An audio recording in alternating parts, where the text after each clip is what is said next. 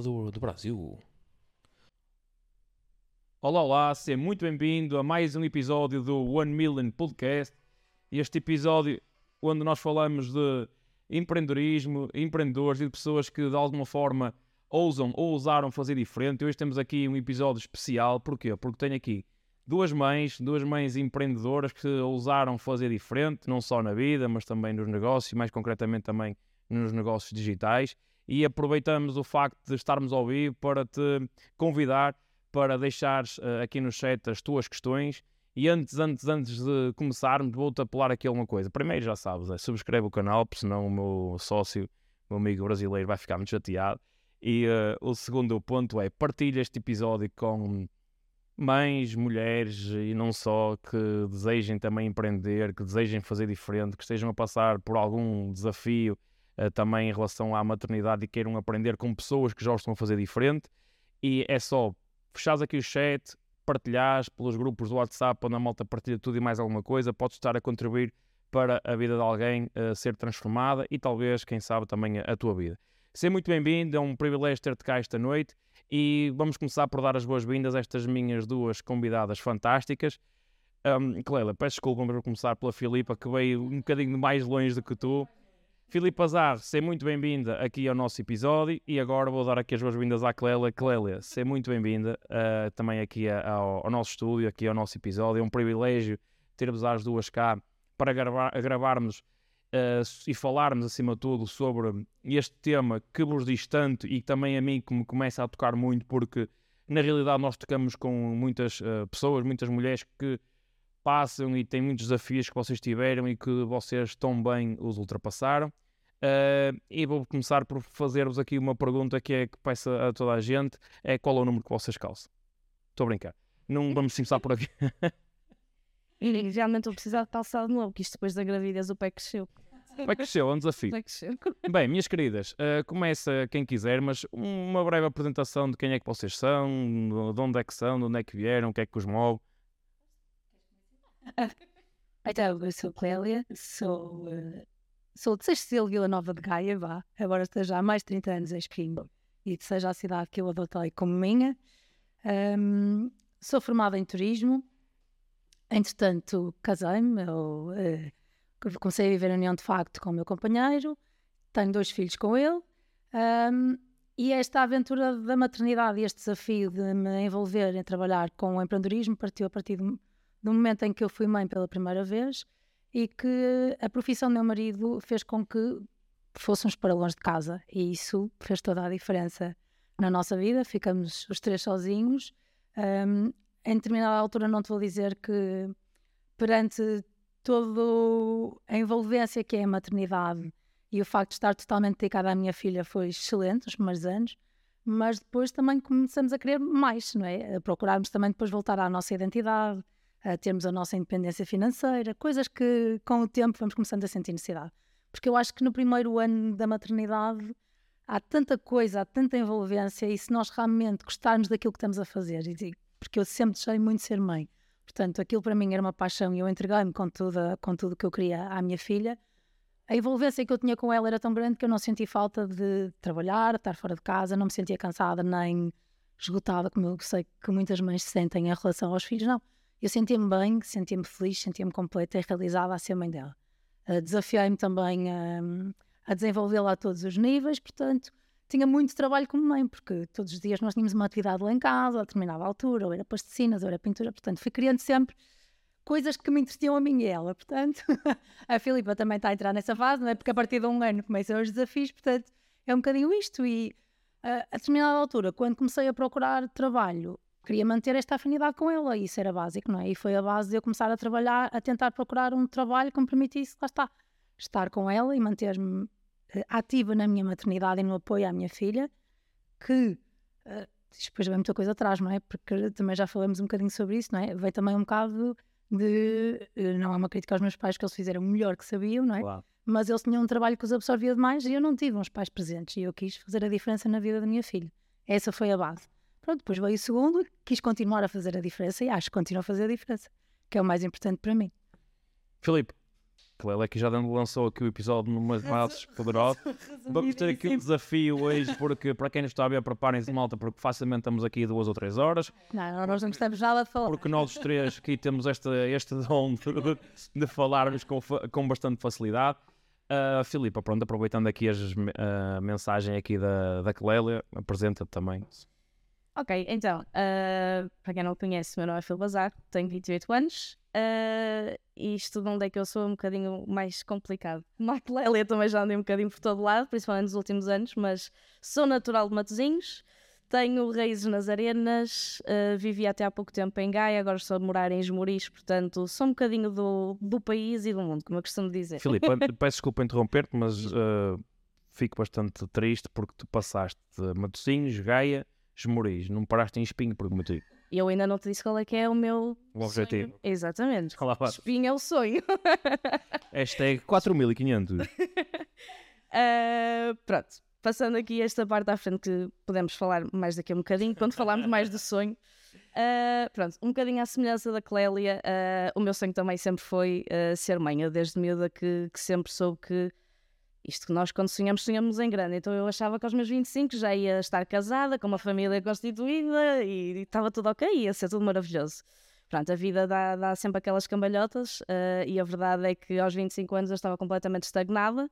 Uh, tinha acabado de- a minha licenciatura em comunicação, um, em marketing, que era a área que me apaixonava, que eu achava que era aquilo que eu queria fazer para a minha vida. Uh, e queria começar a criar a minha família, ter a minha casa, sair de casa dos meus pais. E a verdade é que, ao trabalhar e estudar ao mesmo tempo eu não consegui juntar dinheiro, não, não conseguia ter fundo de maneio, como se costuma dizer, para, para conseguir ter a minha própria casa e poder uh, alavancar a minha família e ter o meu porto seguro, como eu costumo dizer. Um, tal que a Clélia disse, não é que os meus pais não tenham sido presentes, foram os pais presentes, sem dúvida que sim, só que nós chegamos todos a uma altura que queremos é ter o nosso, o nosso ninho, ter o nosso cantinho e, e começar por aí.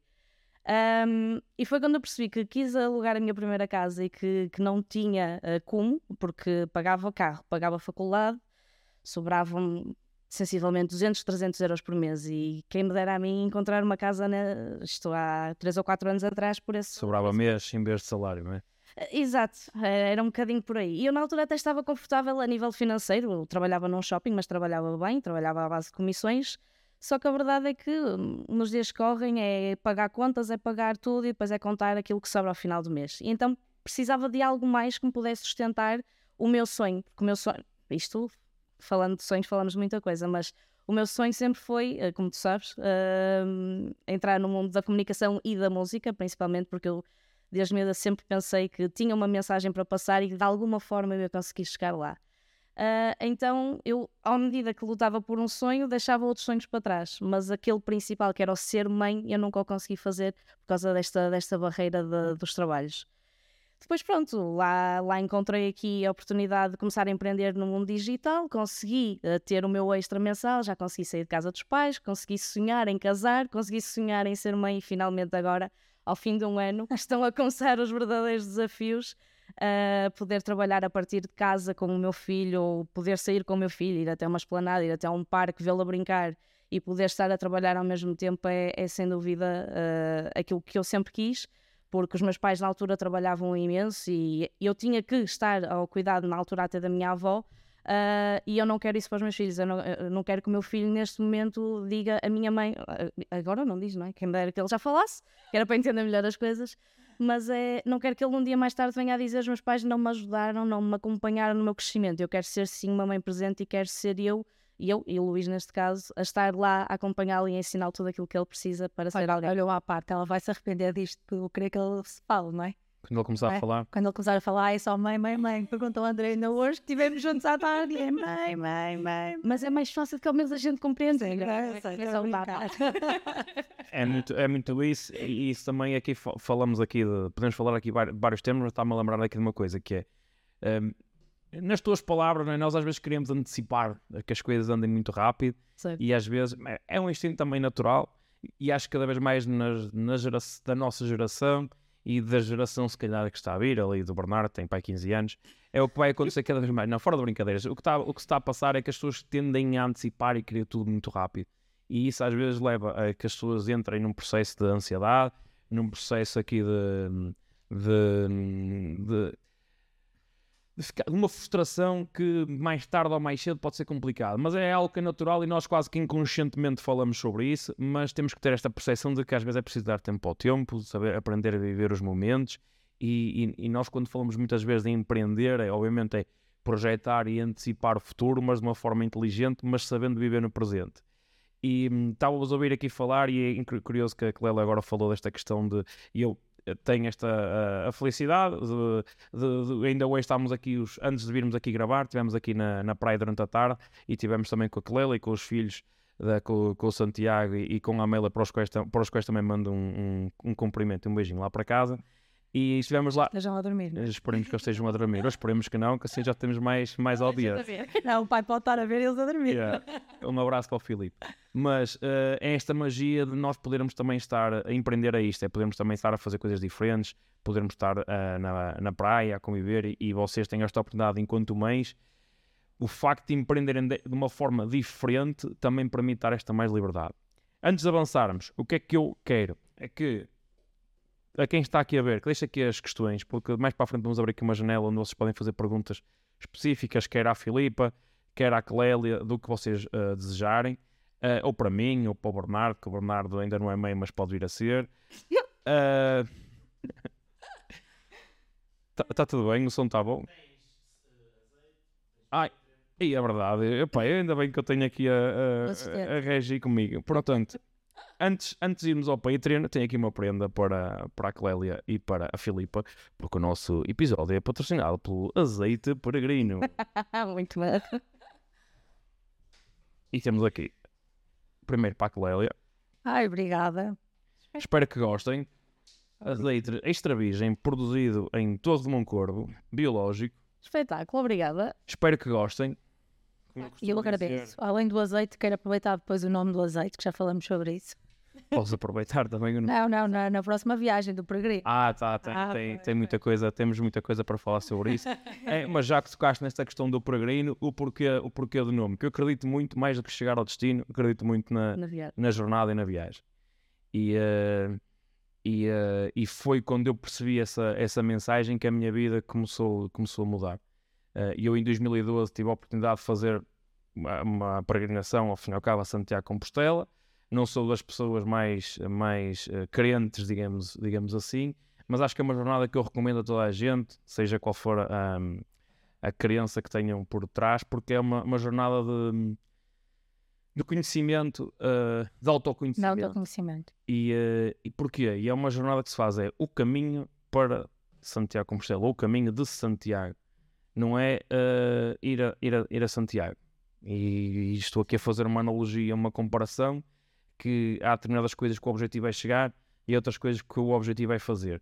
E eu acredito muito que nós, quando fazemos as coisas com uma direção, nós vamos lá chegar. E esta jornada de fazer este, este caminho que se faz jornada a jornada e que se faz de passinho a passinho, é uma aprendizagem fantástica em que nos separamos todos os dias e em que aprendemos muito. E empreender é isso, ser mãe também eh, é isso, porque eh, há pouco a Filipa estava a dizer de que querer que ele já fale e, é, e também fazer o caminho é isto, é fazer a jornada e às vezes é querer que aquela. Que aquela que, E é engraçado, só vai te interromper porque nós lá embaixo estávamos a falar antes de entrar e foi engraçado, estávamos a falar e eu estava-lhe a dizer que tipo, que há muitas diferenças entre o primeiro e o segundo.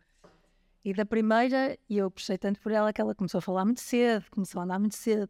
O segundo não, já foi ao ritmo dele, portanto foi tudo muito Claro. tarde, não é? E depois há coisas Yeah. que se distinguem, e um é menino, outro é menino, é diferente. E é como E se é acho que é, lá está, a primeira vez nós todos corremos o risco de, de errar, digamos assim. Exatamente. Os nossos pais, de certeza também te aconteceu, dizerem, ai, não faças assim, porque no meu tempo. Mas nós lá está, é um caminho. Fazemos à nossa maneira. Fizemos. no meu tempo, o 15. Ai, no meu tempo era bem diferente, não é? certo. Uh, Clélia, falando, falando do teu tempo, uh, e tu tocaste aqui numa questão da que foi a profissão do teu marido, que tem uma Sim. profissão particular, e uh, a minha história também uh, é sob o braço. Ah, este braço. Uh, é que a minha, a minha história também tem alguns pontos em comuns contigo, que é sei o que é estar fora também do país, estar fora da nossa, um, da nossa zona, digamos assim, de conforto para acompanhar aqui a nossa cara metade. e tu eh, foste mãe e estavas também a acompanhar aqui o teu, o teu marido, que era jogador eh, profissional de handball. Uh, como, a de handball, para jogador profissional, eu tenho sempre o handball aqui na ponta da boca, que era jogador profissional de, de futebol. Esperemos que não fosse handball, porque na altura se eu a subir ao ar, depois levávamos amarelos e vermelhos e nós não queremos isso. Não, uh, o Filipe era jogador profissional de futebol.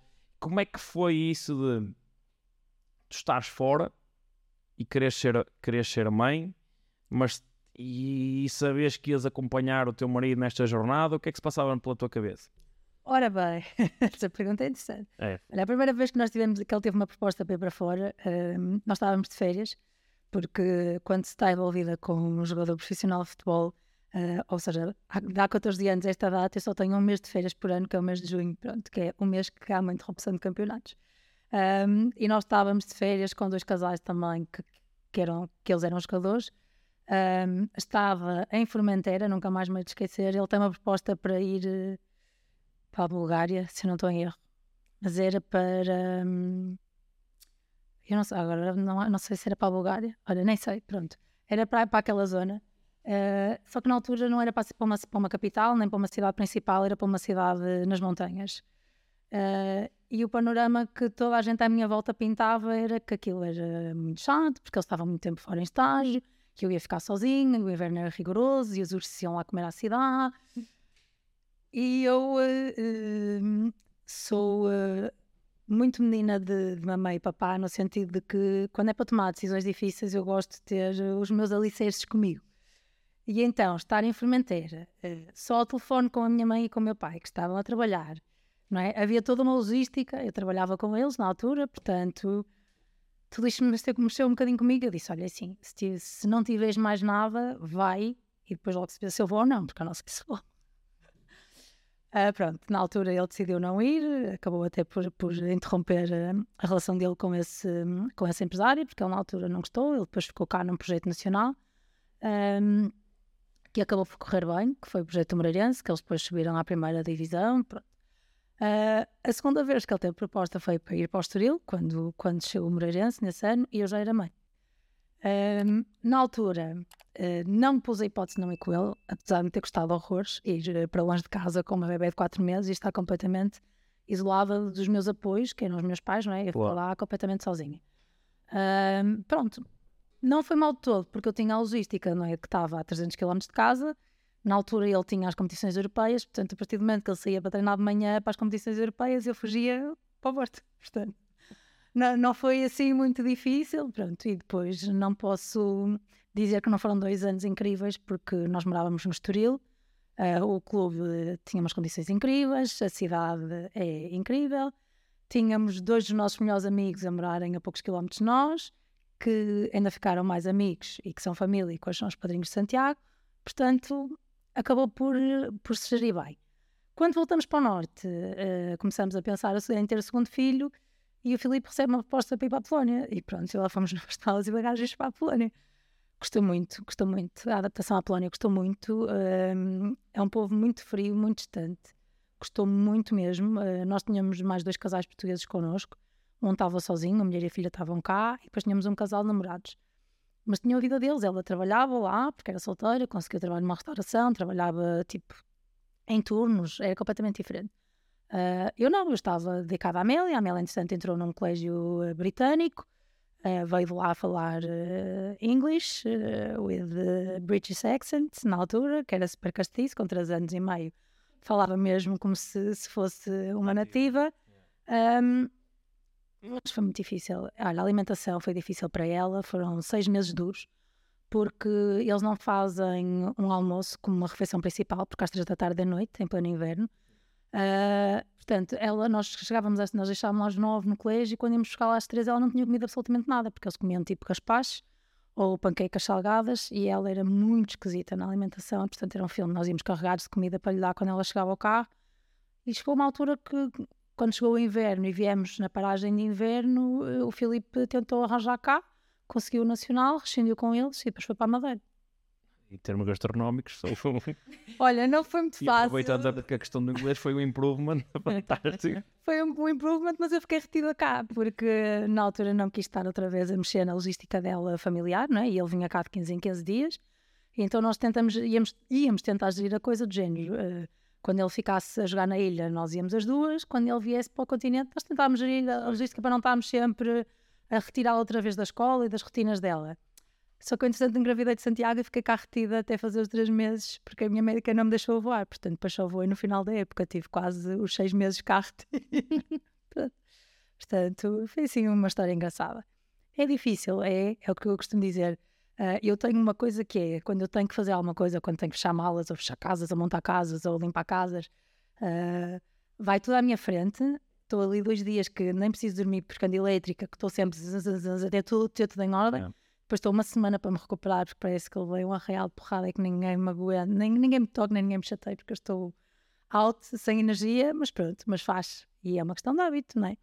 E acho que chegou a um ponto, principalmente depois de termos ido para o Estoril e estarmos os três sozinhos, que já nenhum de nós se imaginava viver sem o outro. Como é que, como é que, o que é que tu fazias profissionalmente nesse, nesse período? Porque, por exemplo, eu, eu um dos motivos pelos quais a Rita começou também a empreender no, digital, e a Rita já falou disso, eu já falei disto algumas vezes, foi a necessidade que tinha de um atleta, no caso, andamos sempre quase com uma mala às costas, como tu estavas a dizer.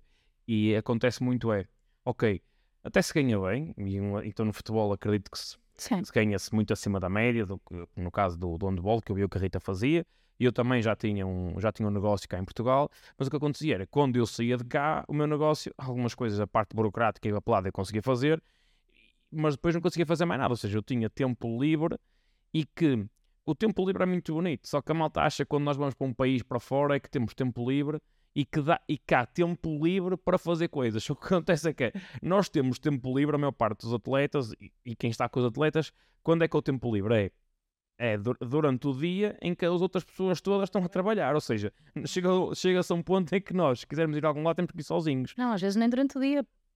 Olha, ter uma lesão. Sim, pois. pois. Olha, por exemplo, na Polónia, eles eram são completamente focados no corpo e na, no físico e aumentar o físico, não é? E, e tu conheces bem a, a Constituição Física de Filipe, não é? Eles queriam que ele inchasse a, a, a todo custo. Depois ele tem uma vertente que está sempre em estado anémico, então eles estavam sempre a propor tipo transfusões e coisas assim, uh, imensos tratamentos para, para alterar ali algumas coisas. E depois, depois assim, eu lembro na altura quando ele estava no Moreirense, quando eu fui mãe da Amélia e estava cá, uh, ele saía às 7 da manhã para ir para, para Moreira e chegava às 7 da noite. Foi um ano com mais desgaste físico, tinha lesões e claro. ficava durante a tarde a fazer tratamentos. Portanto, ele estava 12 horas fora de casa, não é?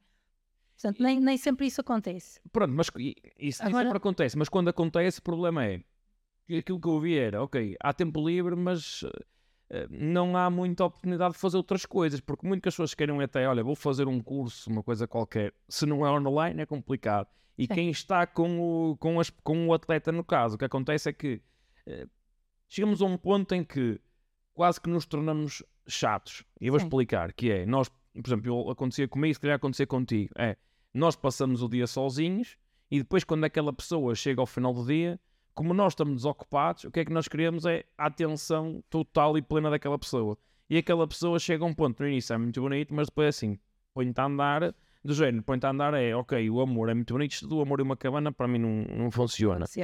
Uh, não, não, é verdade, se não em vez de comprar um apartamento em Espinho, alugava as barracas da 37 durante o tempo todo.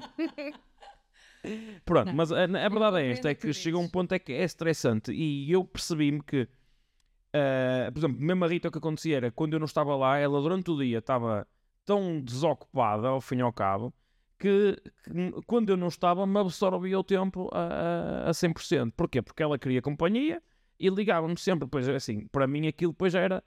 É, é, tudo, é assim, é, é, como tudo, o veneno, o remédio está na dose. E se tu ultrapassas a dose é complicado. E acho que quando apareceu uma oportunidade, nós começamos a fazer diferente no, no, e trabalhar no digital uh, ajudou bastante. E não sei se tu nessa altura, a pergunta que eu tinha para fazer especificamente, não. e tenho aqui já, já, já, já para, para a Filipa. Não, não estava, ainda no digital. Ainda, ainda não estavas. Mas já tinhas, ou seja, o que é que... Eu tinha necessidade, procurei, já comecei a procurar no segundo ano no Estoril alguma coisa, uh, na altura não encontrei nada, até comecei um blog para ganhar, para, para ocupar o meu tempo, não é? Porque não tinha nada.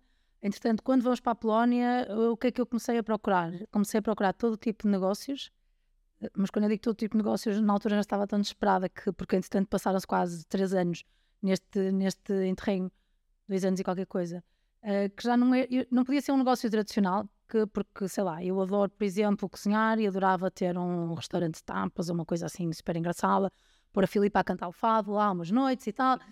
Mas eu sei que isso ia ser uma prisão, portanto, eu só penso nisso, se calhar, quando os meus filhos forem para a faculdade. Portanto, para, para mim, no, na minha logística e na minha vida hoje em dia, isso não, não ocorre.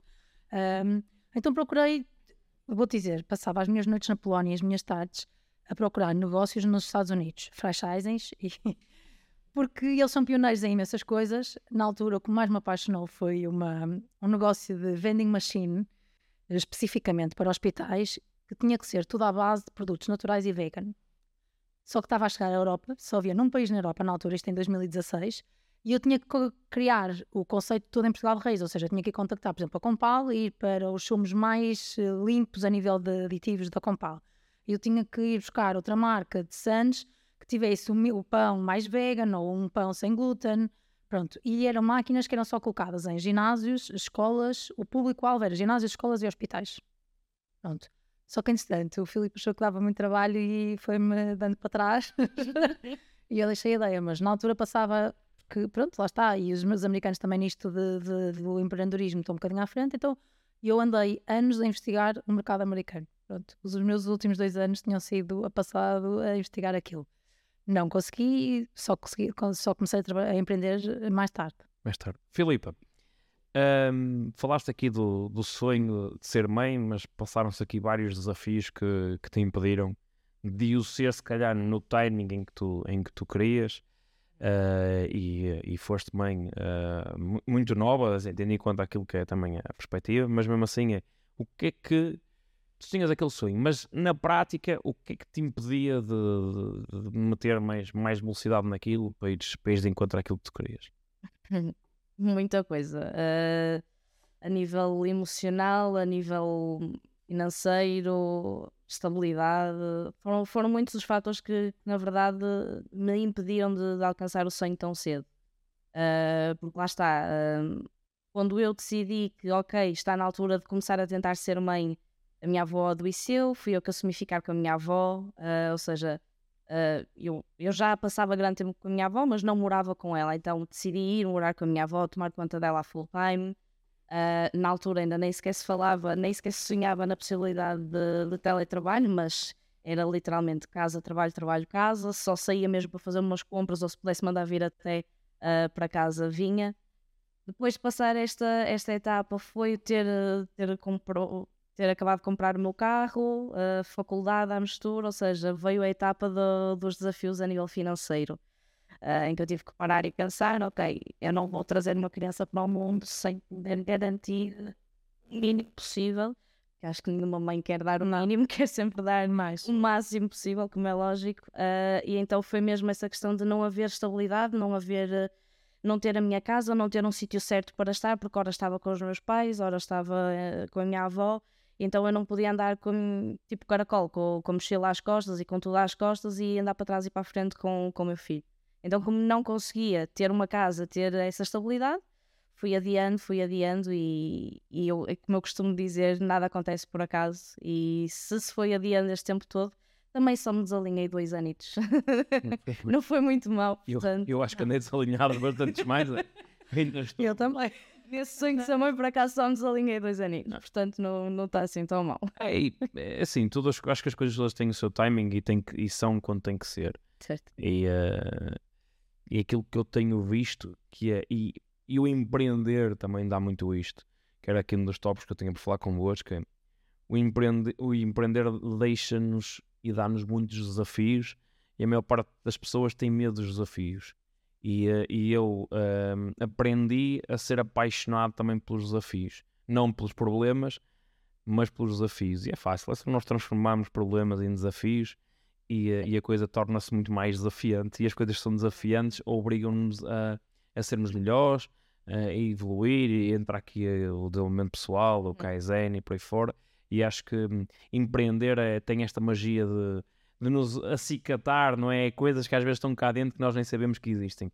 E tu, concretamente, eu lembro-me, uh, quando tu começaste a empreender, eu acho que há aqui uma coisa que pode, pode, pode parecer paradoxal, mas que aconteceu. Foi o Covid transformou a tua vida. Completamente. Não é? Como é que foi? Como é que foi? Eu, eu conheci-te umas semanas antes de, de ser decla- declarada a pandemia. Um, um mês ou dois. Eu, quer dizer, já tinha conhecido Sim. uns, talvez um, um ano, um ano ou dois antes, mas foi assim uma coisa uh, fugaz. E estávamos completamente desalinhados, senti que não... no- o- não, na altura foi eu, fui... hum, eu aqui explicando, as, as coisas são como são. E eu lembro perfeitamente que hum, eu, e- eu e a Laura Marques, que a Laura aqui também já, já gravou e também vos convido aqui a ver um episódio com a Laura. Hum, e um beijinho também para, para a Laura, que hoje deve estar, acho que ainda está em, em Natunísio, Tá, sol. que é- está no sol. Está ao sol. Traz-me um, um, um recuerdosito. Ah, o, o, o, o souvenir. Pelo menos assim posso dizer que já lá estive, em sem estar. Ah, e dava-te a dizer, eu e a Laura estivemos contigo, lembro perfeitamente, numa das pausas do teu trabalho e eu senti que estavas completamente desalinhada e frustrada com aquela situação, que eu ia-te a vender uma coisa que tu... Até era uma coisa bastante interessante, mas que era mais do mesmo.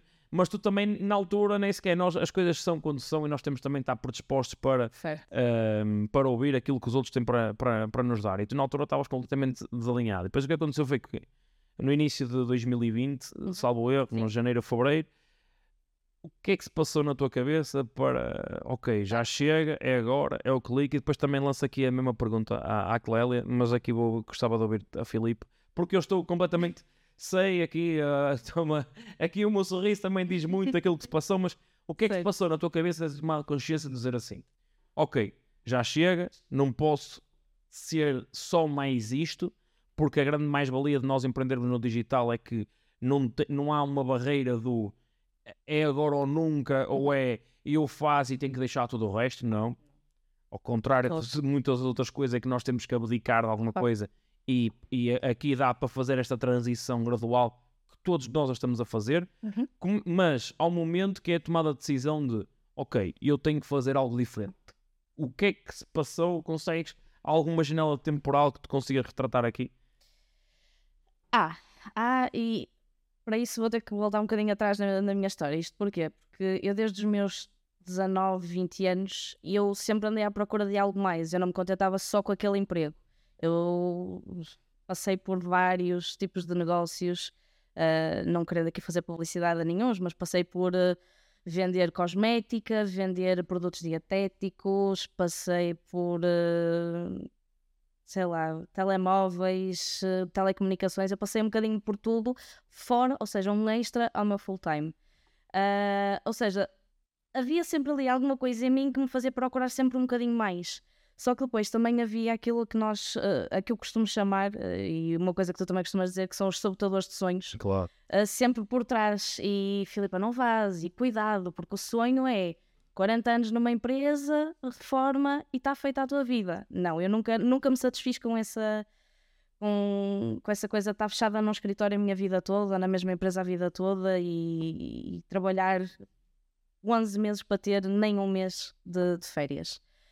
Ah, só que a verdade é que nunca me identifiquei com nada. Nunca nenhum deste tipo de negócios se, se identificou comigo, nem eu me identifiquei com eles. Pronto, um bocadinho por aí.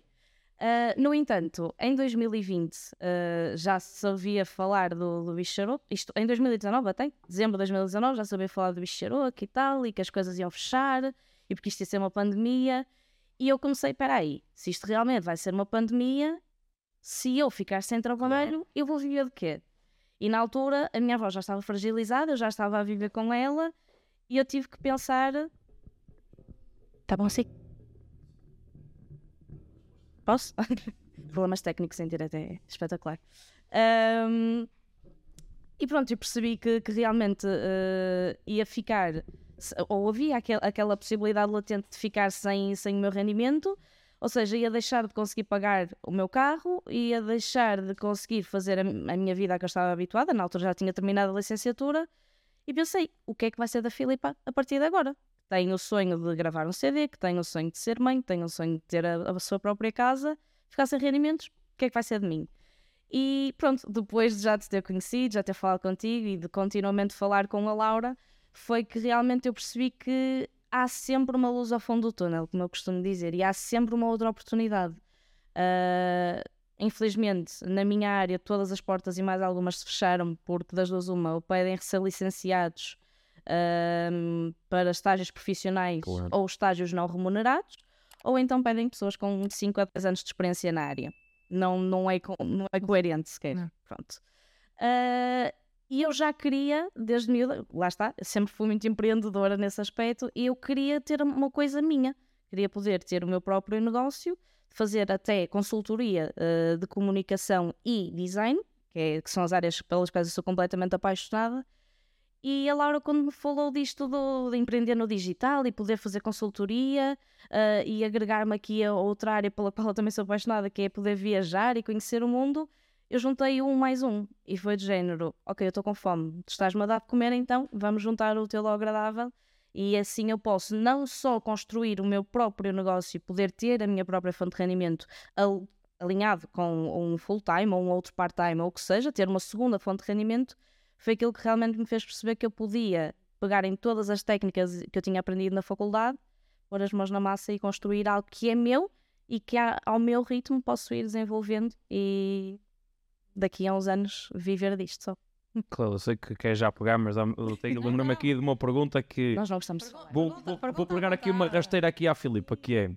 Tu usaste esta expressão. Eh, e o que seria da Filipa? Não é? Eu não sei se era retórico ou não, mas vou-te fazer a pergunta outra vez. Faz esta viagem de 3 anos e meio para trás. Uhum. Que é que seria da Filipa agora se não tivesse tomado a decisão de fazer diferente? Não me vais pôr a chorar hoje.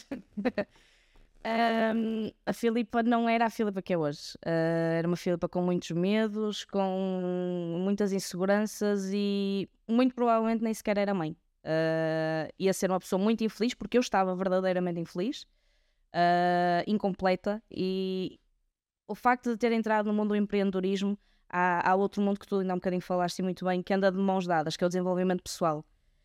E se não fosse o desenvolvimento pessoal, se não fosse o ter feito o curso de coaching e PNL, se não fosse isso, hoje eu não estava aqui eu não me tinha desenvolvido tanto e não tinha superado muitas das barreiras que me prendiam. Por exemplo, uma das perguntas que hoje em dia me fazem muito é: Filipa, como é que tu tens coragem de falar assim diretamente para a câmara, sem problema, e seres tu? Malta, é isto mesmo. é, é serem vocês próprios, é não terem medo de, de ser quem são. É, eu às vezes falo com o meu sotaque a Porto, eu não vou dizer, mas às vezes digo asneiras, porque não vou dizer que eu sou uma menina bem comportada. Está bem, não vamos dizer as neiras, já prometemos. dar o exemplo. Ah, mas é, é um bocadinho por aí. Eu tinha medo de mostrar isto, eu tinha medo de mostrar quem eu era. Eu só fazia isto com os meus amigos e em casa, não saía daquela bolha. Uma das Então- coisas que eu aprendi com o Bruno, com o Bruno Mendo, que é, e ele, acho que ele diz isso várias vezes, que é isto está tudo bem. E está tudo bem. Não é que muitas das vezes é nós, é tudo, opá, às vezes nós somos o que somos e temos que lidar com as coisas eh, conforme são e está tudo bem. Sim. O importante é isto, é esta. Eu falo muito de chegar à cama, é um dos piores treinadores que eu tive, pá, não correu bem. Ele dizia uma coisa, mas aprendi muito, eu aprendi muito com toda a gente e faço, e uma das coisas pelos quais Normalmente os que vocês não gostam, os que vocês aprendem mais. Vamos dizer, aquilo que eu não quero ser. É, é. Ora. Mas ele dizia-me uma coisa que é, eu faço o que faço e eu agora compreendo e, e- e ele era bom treinador, mas para mim é bom treinador e está tudo, está tudo bem. Mas ele dizia uma coisa que era, eu faço tudo o que faço, mas no final eu chego e coloco a, a cabeça na almofada e durmo. É isso. E nós, as coisas de consciência tranquila, quando fazemos com, com coração, é maravilhoso. E vocês, como mães, ac- acredito, não, não, não, sei o que é, nem saberei, mas mais do que mais do que nós sermos, também temos que ser, estar bem, também temos uma obrigação que é que é alguma coisa que é inestimável, que, que depende de nós e que vem muito do nosso exemplo. E que são, como se costuma dizer, os macaquinhos da imitação. É, claro. É modelagem, é, é modelagem, é modelagem. Eles, tudo aquilo que nós sentimos, eles sentem também, portanto. Sim. É Lela, para avançarmos aqui para esta parte do, de empreender e o que é que isto nos trouxe, que já estamos aqui a entrar para este campo, como é que foi esta tomada de consciência para ti? Consegues-te recordar o momento? O que é que se passou na tua cabeça? Ou foram mais momentos? Olha, foi muito toque e foge. Principalmente no nosso negócio foi muito toque e foge. As- os indícios foram aparecendo ehm, e se calhar nunca foi aquele momento. de- Eu lembro-me que a primeira tomada de consciência eh, foi quando vi o David eh, no, no funeral do meu primo, na altura.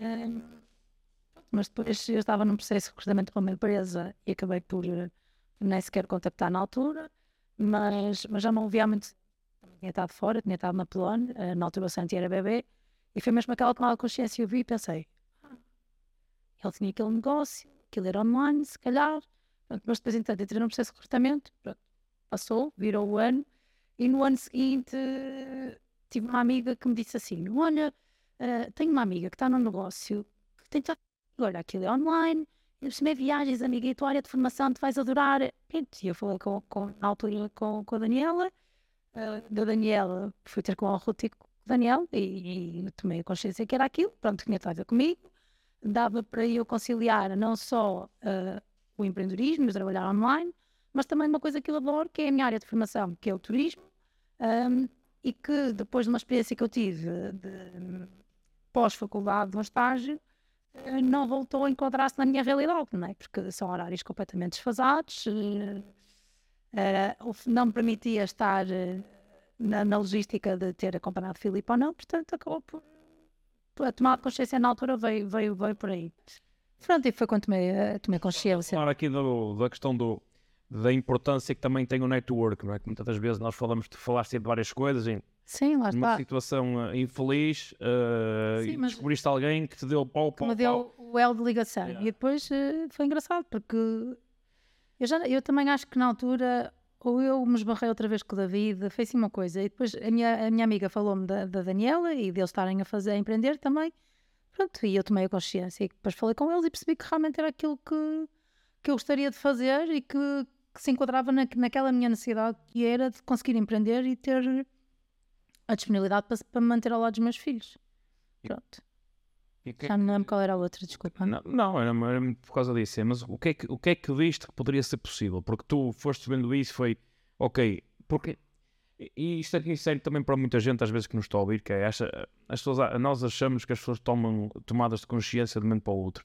Mas a realidade é que nós vamos tomando tomadas de consciência e daí e nós falamos aqui já há vários episódios, falamos da questão de, também de, falamos de questões de marketing e o marketing não é nada mais que entrando no subconsciente das pessoas. Sim, exato. E cada vez mais então o marketing digital é de uma forma passiva e uh, as pessoas vão fazendo, uh, vão entrando, às vezes é pela, pela mensagem, às vezes é pelo tom de voz, às vezes é pela imagem uhum. e nós, tudo isto, isto, também é marketing, nós estamos claro. a entrar na cabeça das pessoas é. e, um, e, e, é, e é, é importante esta tomada de consciência porque e até vocês as duas têm uma história comum neste aspecto. Foi quer uma, quer outra. No passado, alguém vos deixou aí a semente de que é possível, nós vamos ver. Ou seja, para ti que nos estás a ver e que nos estás a ver, se às vezes fizeste alguma ação e ainda não deu resultado, o que se calhar o que tens que fazer é continuar a regar essa sementinha que deixaste naquela pessoa. Sim. E, e, é muito por aí, porque no teu caso resultou e ainda bem que alguém um dia te largou, largou e deixou essa semente que isso aconteceu. Como é que foram esses primeiros passos e agora vamos entrar por esta aqui, por esta área que, que nos diz tanto, que é empreender, empreender no digital, que é muito bonito, mas na prática, como é que é e que também, eh, e, e, e, ambas tiveram esta, esta, esta questão de empreender sem serem mães e empreender também sendo mães, mais a Filipa, se calhar. Sim, já. Mas como é que foi esta... E aproveito também para perguntar à Filipa, lança aqui as bases, é, é, quiserem, é, sentiste alguma diferença ou não? Clela, como é que foram os primeiros dias? Como é que foram estas primeiras coisas? Porque é tudo muita novidade, não é? Até, até, para, até para quem já até está. Até para quem já está, sim. Uh, não, olha, na altura lembro que estava super entusiasmada, comecei a divulgar, uh, fiz logo vendas assim num curto espaço de tempo, porque, portanto fiquei super feliz. Um, e depois vais-te habituando, não é? Sei lá, neste momento a minha logística passa um bocadinho por uh, tentar orientar o meu trabalho todo enquanto os miúdos estão na escola, não é? Porque a partir das três e meia a minha logística é toda focada neles. E, e lá está, ainda um bocado disseste, não é? Hoje fui buscar à escola, ainda fomos dar um mergulho ao mar, eles ainda foram para uma atividade um, que têm ao final do dia. E eu aproveitei, fui adiantar, jantar, tomar banho para estar aqui a horas, que não consegui lá muito bem. Um, pronto, e, uh, e é isto, é estar presente na vida deles. E muitas vezes depois deito-os uh, tipo nove e meia e trabalho até a hora que for. Se tiver orçamentos para fazer, faço. Por exemplo, eu estava a argumentar com, com, a, com a Filipa, tive uma amiga que mandou mensagem, eu estava a jantar, abri o computador e comecei a responder e a mandar eh, orçamentos, portanto, às vezes é isto também, não é? Depende dos timings. eh, sei lá, antes de sair de casa para ir buscar o Santo e hoje à escola porque tive a Amélia comigo em casa, eh, também tive a ver orçamentos, pronto, vamos gerindo conforme, conforme a disponibilidade. Muitas vezes vou buscar lá à escola, ela faz trabalhos de casa uh, para despachar e enquanto ela está a trabalhar ao meu lado eu trabalho, pronto, vamos gerindo conforme, mas uh, a minha onda e a minha máquina toca ao som deles, não é? Pronto, é um bocadinho isto. Manhã levo-os à escola e a partir do momento que os deixo na escola, foco-me no meu trabalho e naquilo que eu quero. Seja fazer um curso, seja orientar publicações, seja orçamentos, o que quer que seja. E depois, quando eles chegam, é para eles. E depois voltamos outra vez a ficar um bocadinho à noite no trabalho. Normalmente é quando estamos confirmações e as nossas reuniões. Pronto, e vamos indo assim. Não é? A Filipa tem, tem a sorte que ainda tem cestas. As cestas são espetaculares. São a melhor coisa desta vida. um, pronto, olha, nos, nos, meus primeiros passos também foram um bocadinho por aí. Foi como a Clara estava a dizer, comecei super entusiasmada, era um mundo novo podia criar a minha marca, podia fazer as coisas por mim, não tinha que estar dependente de ah, não, não, eu quero a letra assim, eu quero aquelas cores. Não, era eu, eu é que fazia, eu é que mandava e pronto, foi, foi espetacular. Comecei logo a fazer cursos, porque ao contrário da Clélia, eu não tenho qualquer tipo de formação, ou melhor, não tinha qualquer tipo de formação no turismo, agora já tenho. Yeah. Um, então foi, foi uma altura de descoberta, de perceber qual é que era a diferença de, de uma meia pensão, meia pensão com bebidas, por exemplo uh, que eram coisas que para mim não faziam sentido nenhum, pensava que era meia pensão, sei lá, olha, deve ser o almoço e o pequeno almoço, sei lá, sabia lá eu.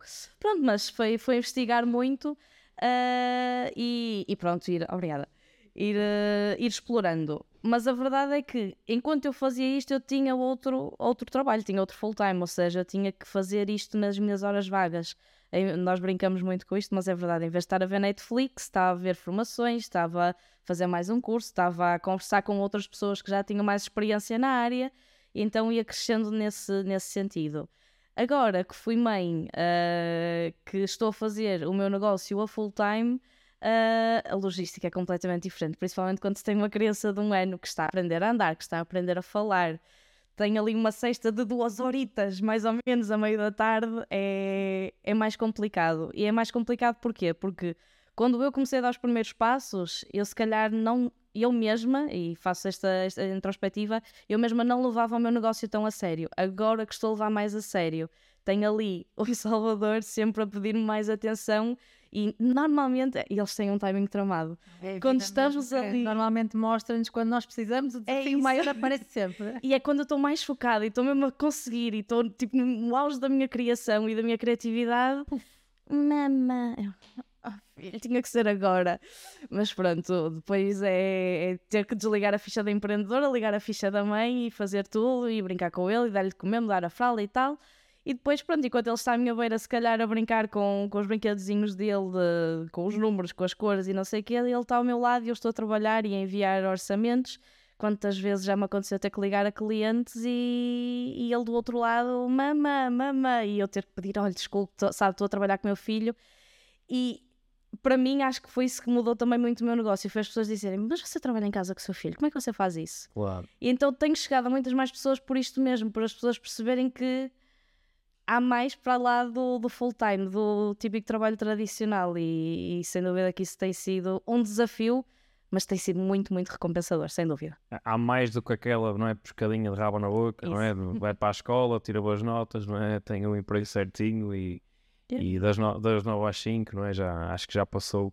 E, uh, e, e é curioso como tu falas disto, do que poderia ser uma objeção, que é não posso porque sou mãe, não posso porque tenho os filhos em casa e, e estou em casa, e transformaste essa objeção numa, numa força, num, num poder e, uh, e que, que, que, é muito libertador e que e, e vocês podem também ajudar-me a, a, falar disso, que é a nossa missão também e a minha missão, e quando eu e o Bernardo também fazemos isto, é para mostrar ao, ao mundo que é, que é possível uhum. e que é possível fazer diferente, é possível agregar valor e a grande missão que nós temos é agregar valor à vida das pessoas e que às vezes que a mensagem seja ouvida por mais alguém, se for ouvida por uma pessoa, melhor.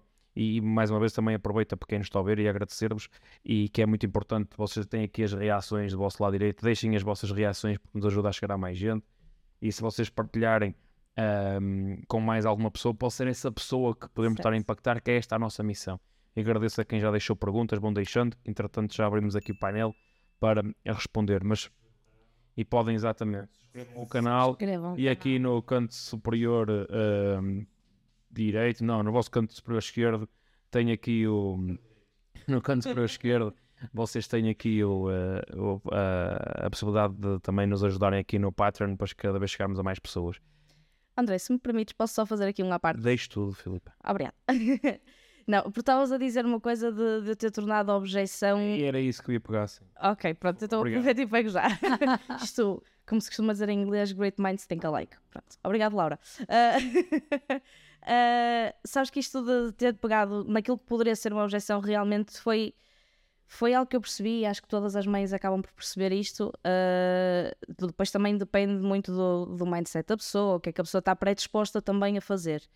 Mas eu desde que fui mãe e eu tive uma gravidez santa, a minha gravidez foi maravilhosa, o parto, pronto, tive ali mais algumas complicações, mas foi definitivamente o parto e as dificuldades que eu ultrapassei ah, no parto que fizeram de mim a Filipa que eu se calhar sou hoje, porque se eu consegui criar uma vida, se eu consegui trazer ao mundo o meu filho saudável, fazê-lo crescer e estar cá comigo e conseguir ampará-lo em todos os passos que ele dá, não há nada que eu não consiga, na verdade. Porque a verdade é, as pessoas às vezes até ficam lá, pronto, lá estão elas, porque as mulheres são, são o sexo fraco. Power, não. Não, é mesmo. Nós depois, eu acho que é mesmo isso. Depois de sermos mães, sentimos que eu posso tudo. Se eu, se eu dei à luz, eu posso tudo neste momento. Se eu aguentei as dores das contrações, se- eu não sei se foi parte natural, se foi cesariana. Não foi, mas tive. Porque rebentou as águas. Pronto, eu fui cesariana, mas tentei até a última que fosse Sim. parto normal. Tive três dias de trabalho de parto. Três dias. Se eu aguentei três dias de dores, de contrações, de perdas de líquido, e estou cá e sobrevivi, está tudo bem e consigo tomar conta do meu filho, não há nada neste momento que eu não consiga fazer. Nada. Seja subir uma torre de 600 e tal graus, como já fiz, que eu achava que não era capaz por causa da minha sinusite, também já fiz isto são, são pequenas analogias que eu faço, mas a verdade é, se nós metemos uma coisa na cabeça que queremos, nós conseguimos. E depois de sermos mãe, então. Pois é isso, lá está, é pegar o que poderia ser uma objeção, não é? O que poderia ser uma dificuldade, acaba por ser uma, uma força. Uma força. E, e eu, eh, lá está, não sei o que é isso, eu estou aqui em trabalho de parto há alguns anos, mas É um, é um trabalho Feliz. difícil. Isso, infelizmente.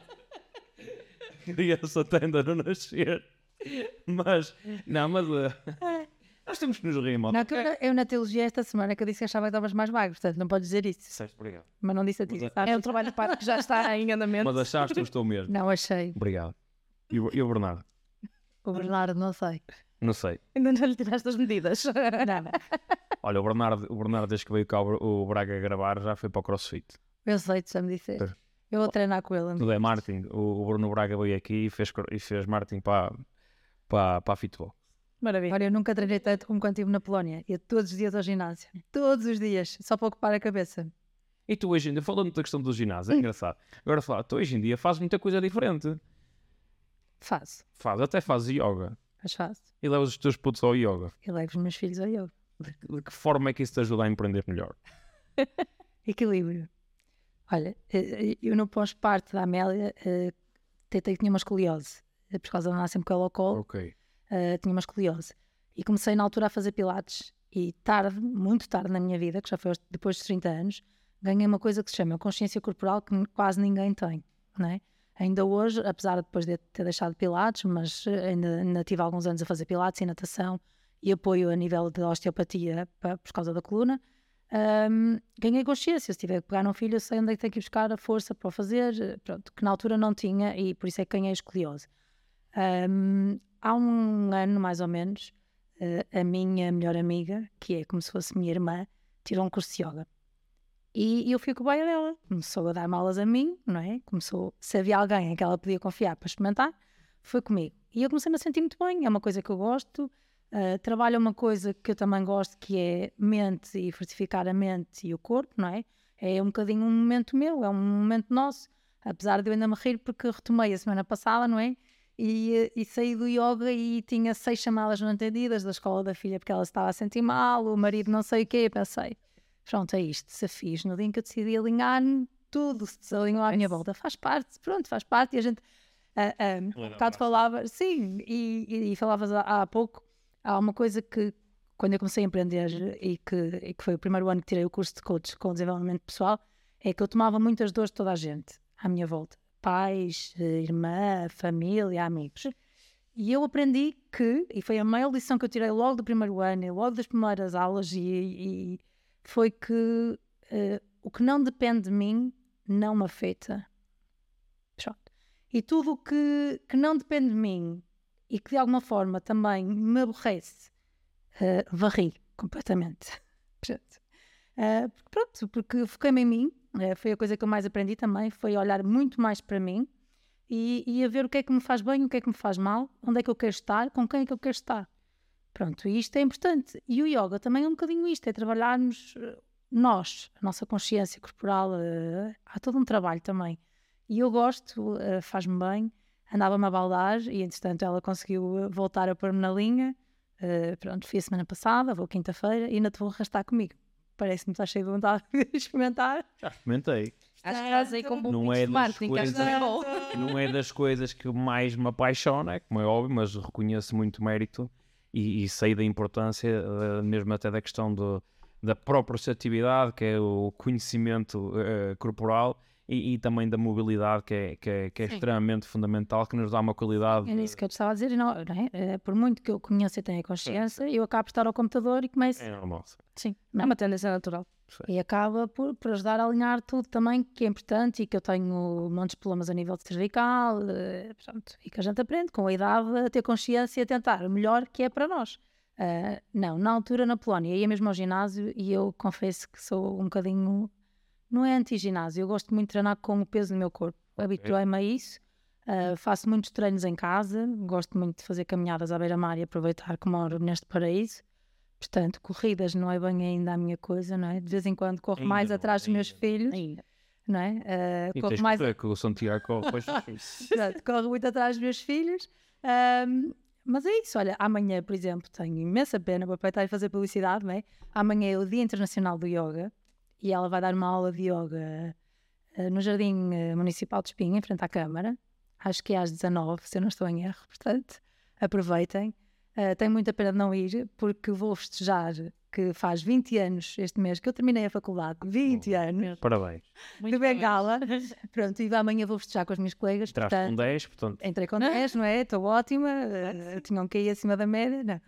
E vou festejar com elas e, portanto, não vou conseguir estar presente na aula, que fica com muita pena. Pronto. Mas, mas é isto: é.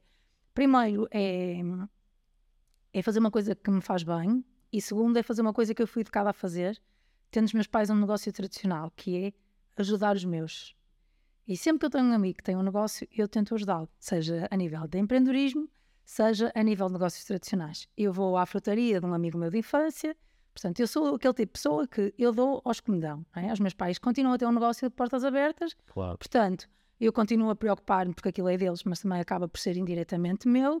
Uh, e eu fui educada a, a, ser assim, não é? O meu avô já tinha uma mercearia local, portanto, eu fui educada a dar aos que me dão e a ajudar aqueles que, como eu, têm dificuldades diárias, não é? Porque quando abrimos um negócio nós temos dificuldades.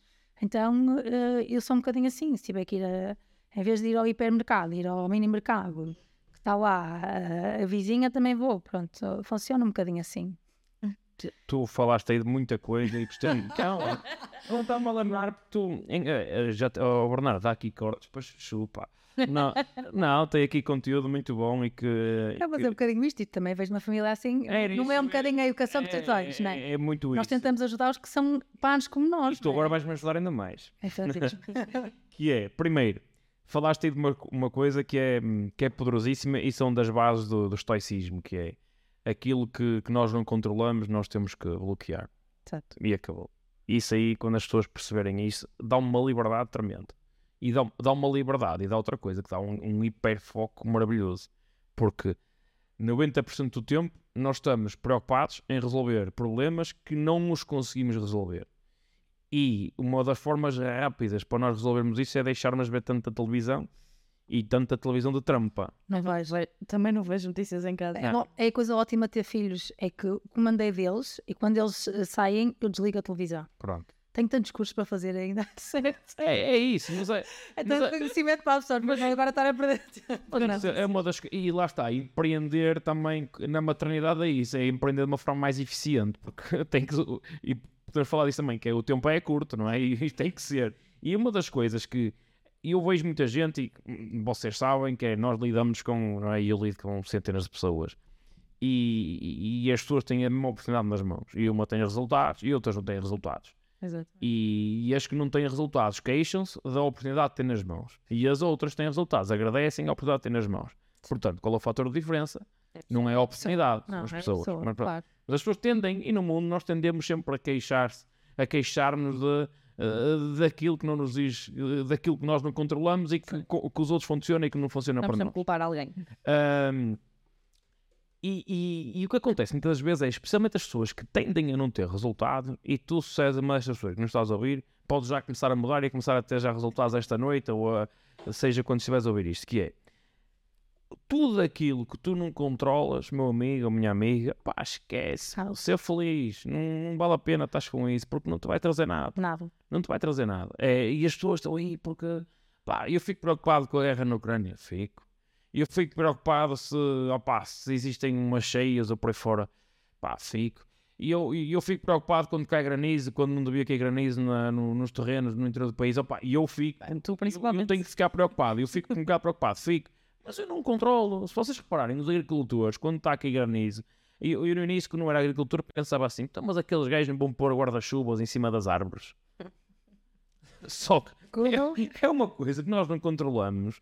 Portanto, opá, eu tenho que perceber é o que é que eu vou fazer imediatamente depois daquilo para que aquilo não me afete. Ou seja, o que é que muda aqui dentro é, meu foco está, em vez de culpar, de encontrar, encontrar um culpado para responsabilizar que aquilo acontece, não. O meu foco está onde está na solução. Uhum.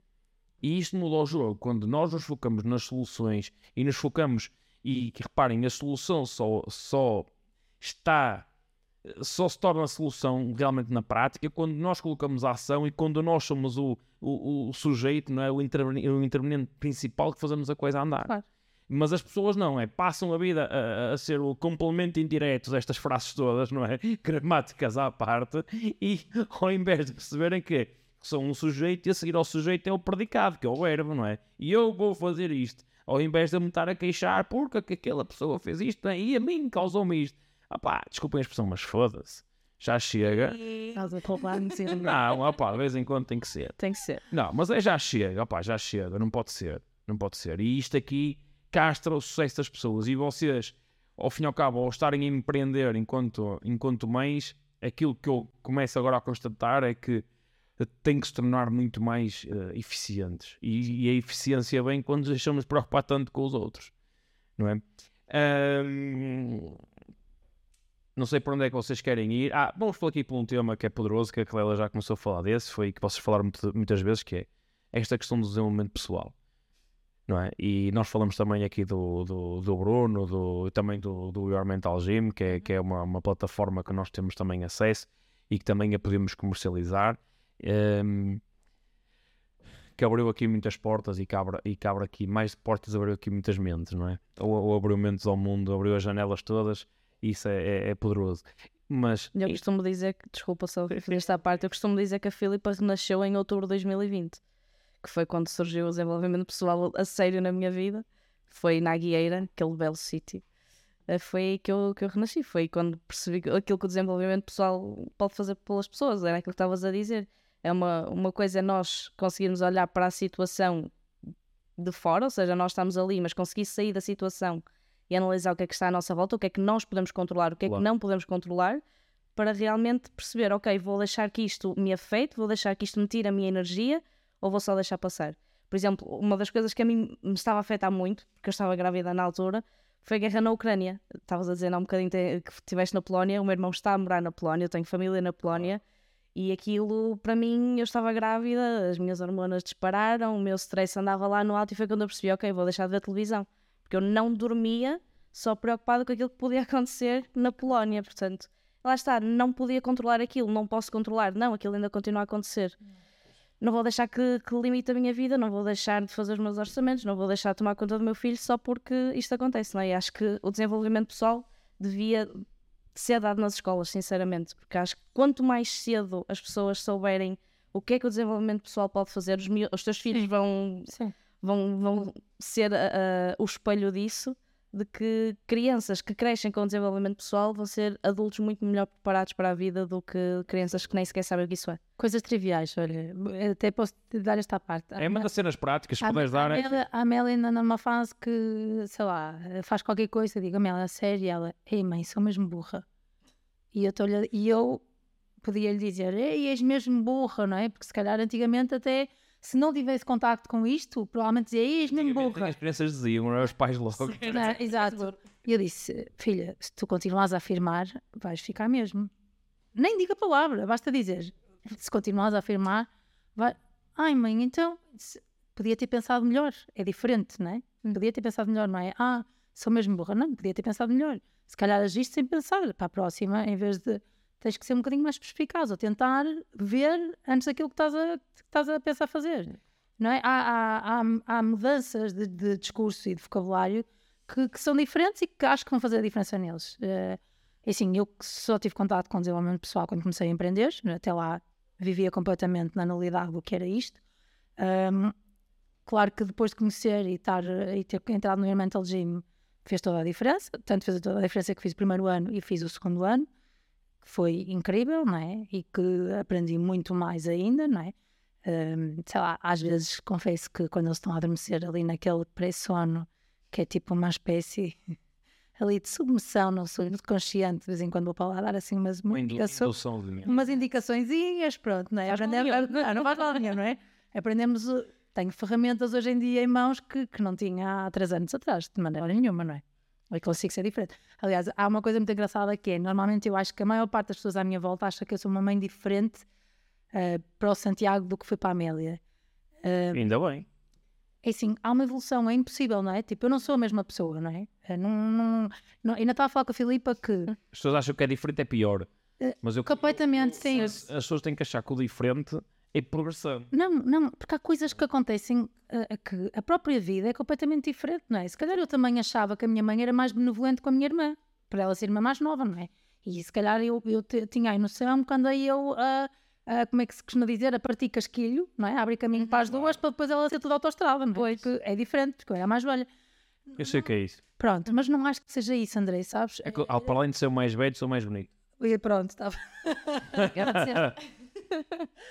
Não, eu acho que uh, os timings e a nossa vida são completamente diferentes, é? Uh, A Amélia, por exemplo, ainda estava a dizer a Filipa, é? Nós fomos lá para baixo e a Amélia nunca foi um impeditivo para nós fazermos o que quiséssemos da nossa vida.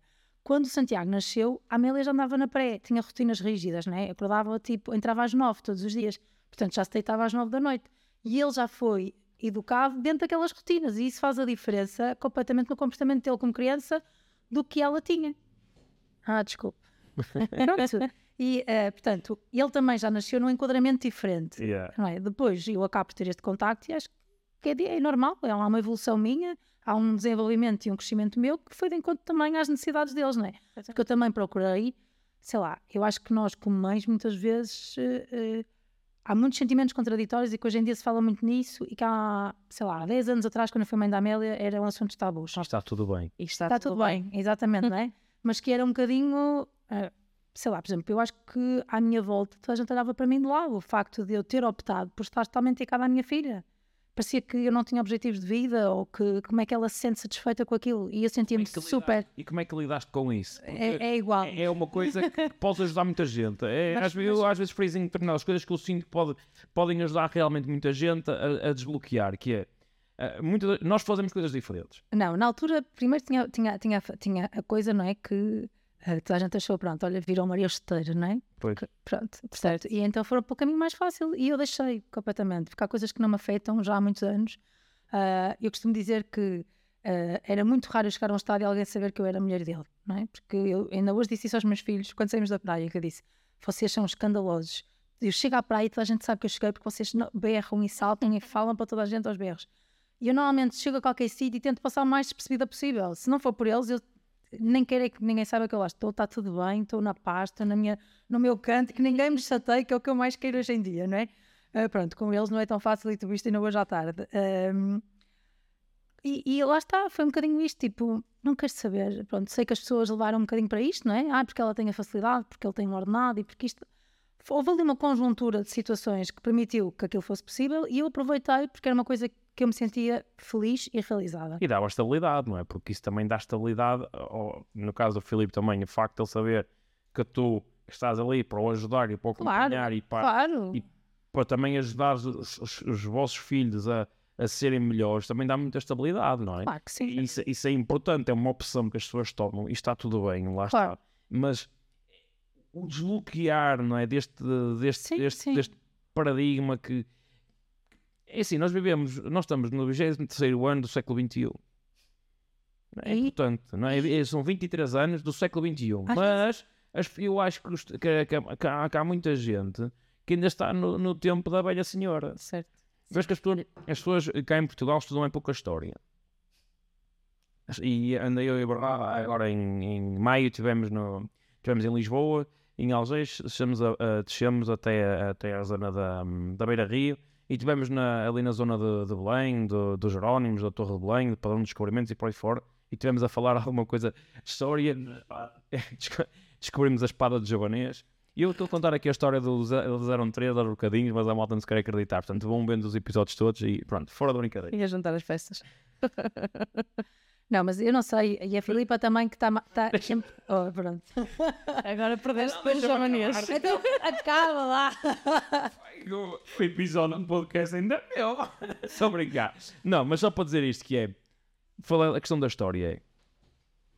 Viste-me olhar séria. Sim. Não. Eu foquei. Eu fiquei intimidada. Não, não, não. Foi a questão da história que é. Os portugueses, mal ou bem, nós mal ou bem, fomos para- o mundo, não é? Descobrir um mundo que era desconhecido, não é? Do, do nosso. Do nosso do, daquilo que era que este mundo. de- Que é a realidade que nós. Sim, Exato. que nós conhecemos. da realidade que nós conhecíamos. Mas mesmo naquela altura havia uma figura da, da história que está nos Lusíadas que era o do Velho do Restelo. Mas passaram-se mais de 500 anos e nós, deste povo da, da, da querida Lusitânia, a maior parte do, do povo continua a ser o Velho do Restelo. E o Olho do Restelo hoje em dia, o, o- mar é um mar digital, o mar é um mar de quem faz diferente, o mar é das pessoas que se adaptam muito rapidamente. E nós fizemos diferente há, 500, há mais de 500 anos atrás, porque ousámos fazer diferente. E as pessoas ficaram em terra a reclamar. Ninguém se lembra das... porque não era o André do Restelo, ou o Manel António, o Filipe ou o Bernardo do Restelo, era o velho do Restelo.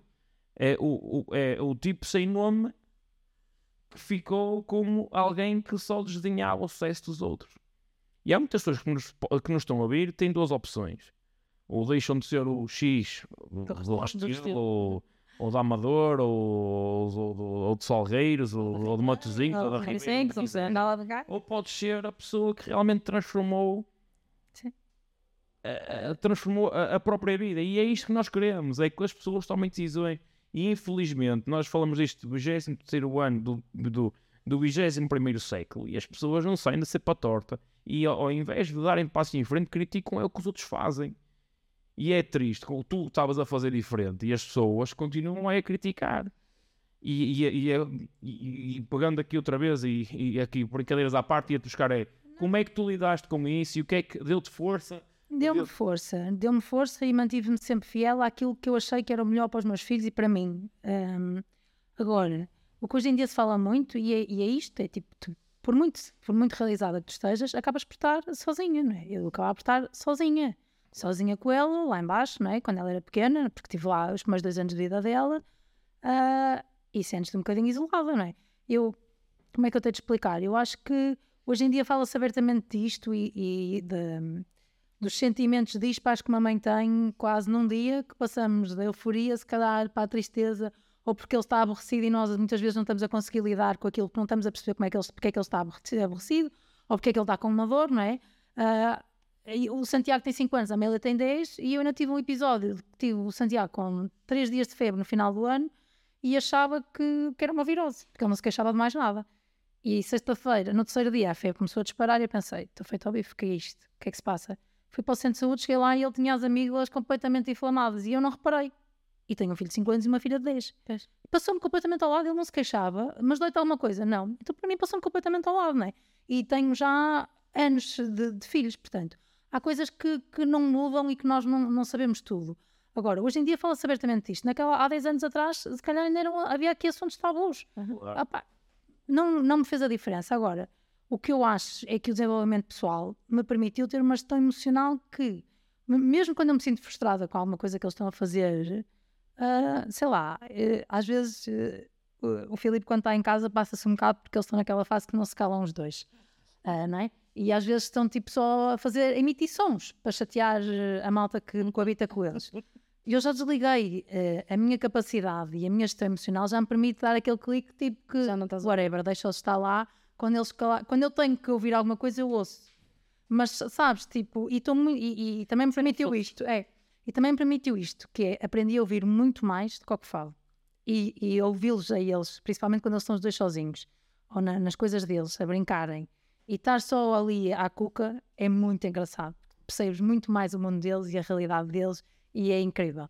E isto eu aprendi também com desenvolvimento pessoal. É, por isso é que nós temos dois ouvidos não é? e uma boca. É ouvir muito mais que nós expelimos. Certo?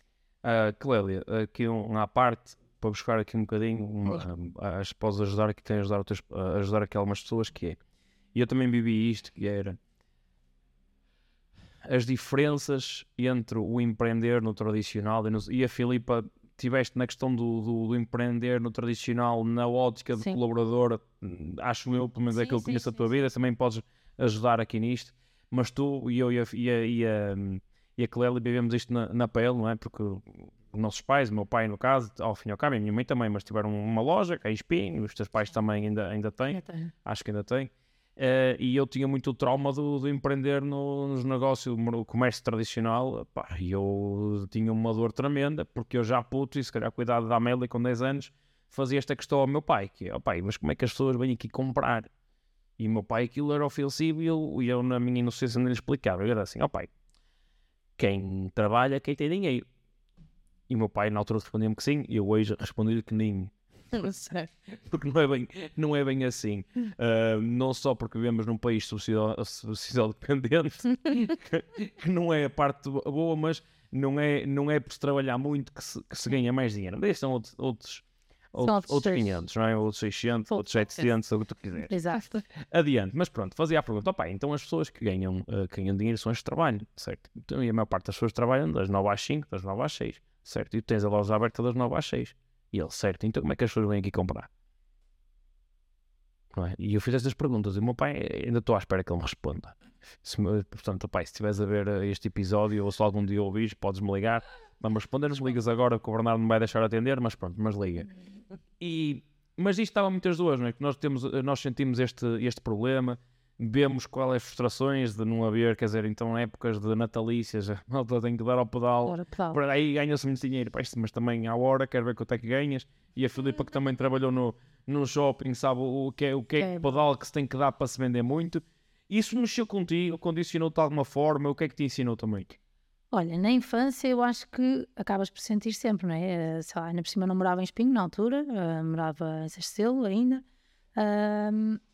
E os meus pais, eh, um dos princípios deles foi que eles sempre abriram a loja ao sábado à tarde, que era o dia de maior faturação, não é? Era o sábado à tarde.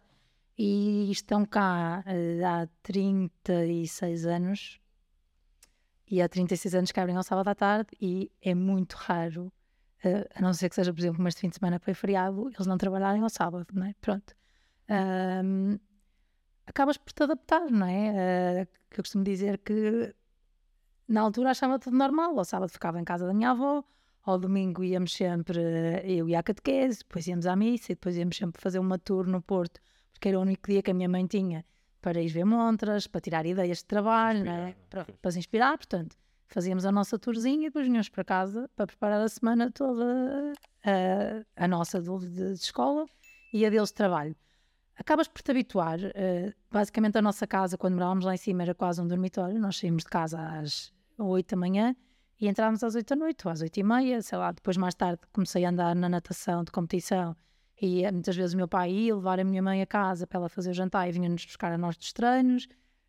Acabas por te habituar quando comecei a trabalhar com eles, eh, foi o maior choque, não é? Pronto, porque hum, eu formei-me em turismo, o curso na altura era super vago, mas as bases eram, para mim, é o mais importante, que é a prestação de serviços. O marketing, a economia, a gestão, tudo que eu tive era de prestação de serviços.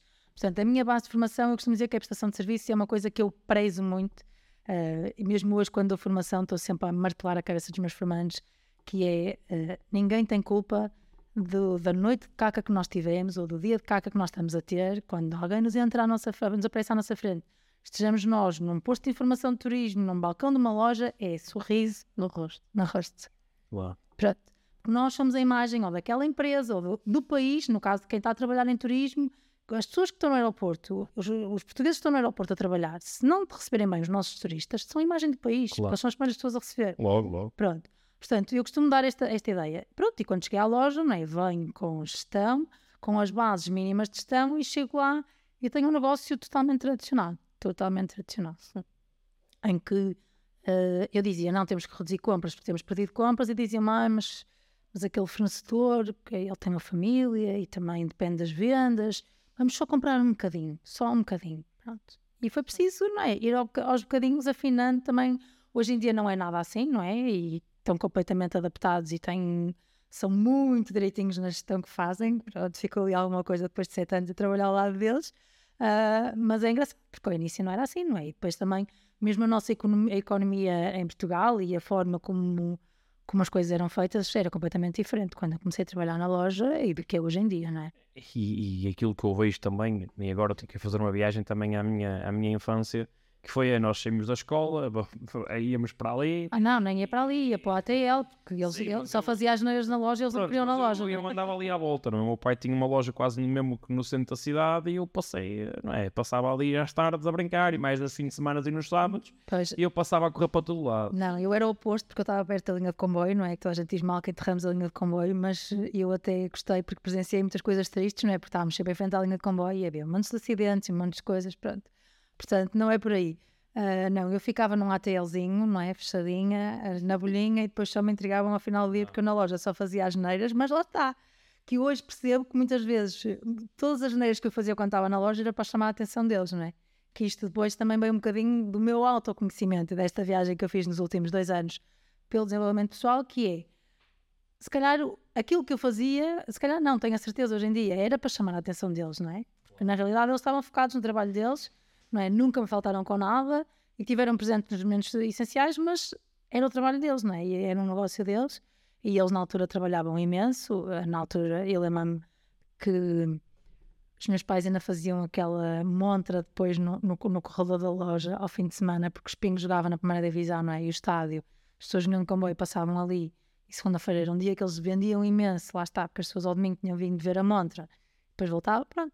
Havia ali uma série de condicionantes engraçadas e e nós estávamos lá, às vezes eles limpavam os chãos, esperavam que se casse, para depois porem a roupinha toda, não é? Porque... E aprende-se muito, aprende-se muito. Mas eh, estava uh, a dizer que é, eu acho que um dos grandes problemas e uma das mais-valias que nós temos ao empreender no digital é que uh, no negócio tradicional há, há muito pouca formação sobre o que é um negócio e há muita pouca formação sobre gestão e, muito, e acima de tudo sobre finanças. E nós temos muitas ver-se esse déficit. E no digital temos uma vantagem, que é continua a haver esse, esse gap e essa falta de, de, de, conhecimento, mas é mais fácil de ir buscar, porque as pessoas estão mais predispostas para ir buscar essa informação. E as pessoas quando trabalham um, num negócio tradicional, o que acontece é que só o, a dificuldade que é ter que estar no sítio para abrir a loja, ter que estar à espera de cliente, ou seja, é um negócio mais passivo Uhum. E, e, e, é, um, é um negócio passivo em que nos ocupa esse tempo morto. Enquanto nós, enquanto estamos a trabalhar no digital, se, se calhar o cliente não está a bater, nós estamos a, a aprender e, e, se calhar, imagina, o cliente não está a entrar, o que é que nós sabemos? Opa, temos que fazer algo para que o cliente entre. Uhum. E, ou seja, e o que eu estou a fazer não está a resultar. E nós sabemos, ok, em vez de estar aqui em chouriços, vou se calhar tirar um curso, ou se calhar ver um vídeo no YouTube, ou, ou abrir, ver uma formação que está gravada, vou aprender o digital e a velocidade obrigam-nos a ser muito mais proativos e há aquele estímulo. Enquanto no tradicional, as pessoas acho que. E aquilo que eu vejo é há um, há um acumular. Não. Ah, vou-te interromper. Pode, pode, pode interromper. vou, vou, defender a minha, a, a, minha bandeira, pelo menos, que é Sim. aquela que eu conheço. É assim, uh, eu percebo o que tu dizes, mas há, há, uma coisa que nós temos de ter noção que é uh, Portugal, as micro e as, e as pequenas empresas em Portugal a maior parte dos empresários são empresários que não têm formação. Claro, pois, não é? sei. Não é? Temos um corpo ou uma grande fatia dos empreendedores em Portugal que quase não tem formação. Tem um antigo quinto ou sexto ano que, que não é nada, não é? Pronto. E depois eu acho que também nós, à medida que começamos a, a empreender, ou pelo menos eu vejo isto, e acho que se calhar a Filipa também esta, tem esta ideia e tu, nós começamos a ter fome, não é? Eu não tinha eu jeito- tenho muita fome. Pronto, não, Então, mas, mas fome, Então, o Bernardo é que tem fome. Fome, quando eu digo fome, é fome de conhecimento, não é? Ah, Muito. pronto, pronto. Nem eu diria. Eh, sei lá, eu às vezes vejo um curso e penso, não posso comprar mais nenhum, eu tenho que acabar o outro. Mas aquele está mesmo bom e vai, não é? Ah, Vais acumulando. nem é vais acumulando, é vais acumulando também conhecimento. E eu, Claro. eu tirei um curso de finanças porque tinha dificuldade em finanças, tinha dificuldade em perceber algumas coisas de finanças. Mas fui procurar, porque era uma lacuna que eu tinha e fui procurar perceber sobre isso. Claro. Ah, no caso específico, estavas a dizer, ah, nós trabalhamos com multinacionais, ah, o que nos permitiu ter alguma bagagem. Ah, eu, quando trabalhava na loja, por exemplo, no- eu ia duas ou três vezes por ano a formações a Barcelona, por exemplo. Ok. Não só formação de produto, formação de merchandising, de colocação de produto, essas coisas todas. Portanto, e, e este know-how e, e este conhecimento que as empresas nos foram passando, e a minha mãe, confesso que é uma empresária muito atenta, portanto, essa estratégia lá em casa não funciona porque se as montras não estão a vender, as montras são trocadas na mesma semana duas vezes. A loja eh, está sempre a ser trocada à disposição, porque se aquele produto ali não está a vender, se calhar é melhor colocarmos noutro sítio, porque ele vai vender noutro sítio. Portanto, por aí não, porque no, no- meu caso específico, não é? E eles começaram a aprender e têm um know-how e sabem que é preciso ir alterando e mexendo. Proatividade, não é? Pronto, portanto, no E nosso caso. aprendizagem pode ser trazida também para o digital, não é? Sim, exatamente. é- é- nós falamos muito do que estão falaste da montra, às vezes as pessoas fazem um, um criativo qualquer, metem uma foto e aquilo não dá não dá, Não dá nada. não pode não resultar. E o que é que as pessoas fazem é voltam a fazer outra coisa exatamente igual. Ou pensam assim, agora as pessoas pensam em soluções milagrosas, é ok, vou meter dinheiro, vou fazer um patrocínio. É, patrocínio e vai, vai dar Ó, agora. ó, meu querido, se isso não resulta no orgânico, não é naquilo que é normal, é, é, é a maior amostra que tu tens, é experimentas a ver se funciona. Se não funcionou ali, não é por meteres dinheiro que aquilo vai bombar mais. Claro. E, e, é, Não, aí, aí não, não, acho que não é o nosso caso, porque fazemos esse trabalho e fazemos bem. eh, também já tivemos coisas que correram mal, abrimos uma loja online e a coisa não funcionou, por exemplo. Eh, as nossas redes funcionam muito bem, por exemplo, com uma estratégia completamente diferente, que é os clientes vêm na, na net e vêm procurar o produto que viram na net e já vêm com a ideia específica daquilo que vêm, muitas vezes, pronto. E por isso é que também a loja online não funcionou, porque as pessoas muitas vezes veem ou não têm possibilidade de viver as modas, não é? Então vão às redes sociais, procuram, veem duas ou três peças que, que até lhes agradou, eh, contactam-nos, perguntam se temos mais cores, ou se temos isto, ou se temos aquele tamanho, e acabam por se dirigir à loja para comprar. Pronto, é diferente. Eh, é engraçado porque é uma aprendizagem para mim que trabalho com redes sociais. Aquela, aquela situação é, é engraçada porque eh, não funciona. Ainda falei com uma amiga que tem uma loja e ela disse: Não, mas eu sempre ponho alguma coisa, aquilo vende-se no dia. Eu disse: Pois, eh, connosco não funcionou. Mas é, é só, vamos adaptando a nossa estratégia conforme a nossa realidade. Sim, é? sim. Olha, eu tenho aqui uma, eu tenho aqui uma pergunta matreira para ti, mas só vou fazer se tiver aqui alguns likes no, no, no chat. É lá. Ah, portanto, deixa E é para mim? É para ti. É para Oh, ti. valha-me Agora- Deus. Agora que me perguntaste, Até já e vou- e vou-te pôr Já aqui- estou a, vou pôr já, já estou a chat. suar. E enquanto eu não tenho aqui os likes, nós estamos aqui, eu tenho aqui pelo menos 3 likes no coisa, malta, fechem aqui o chat, deixem o like, é, deixem aqui Umzinho, vá. mais- Para ele me fazer a para eu fazer a pergunta. pergunta e acredito que vai valer a pena. Filipe, tu trabalhaste no tradicional eh, como colaboradora, o que é que tu, o que é que tu vias? Que dores é que tu sentias não sendo patroa? Que dores é que tu sentias eh, naquele, naquele mundo e, e que mais valias é que tu vês eh, agora que tens esta possibilidade também de, de alavancar com o digital? Olha, acho que aquilo que mais me gostava era ver lojas, eh, sítios onde trabalhei a irem completamente ao charco porque não havia simpatia, porque não havia o cuidado com o cliente, que se calhar agora que, que tenho o meu próprio negócio vejo que, que faria de forma completamente diferente, porque é, é aquilo que tu estás a dizer, uma coisa é ser patrão eh, e dizer eu quero que seja feito assim e não ter uma visão daquilo que, que se pode fazer. E pronto, tudo bem, no mercado tradicional é sempre um bocadinho mais complicado, há uma logística maior, há um espaço físico para, para lidar. E eu na área digital não tenho tanto essa dificuldade. Se, se uma fotografia não funcionou agora ou se uma publicidade não funcionou agora, eu troco a imagem, ou troco as cores, ou troco o, o tipo de texto.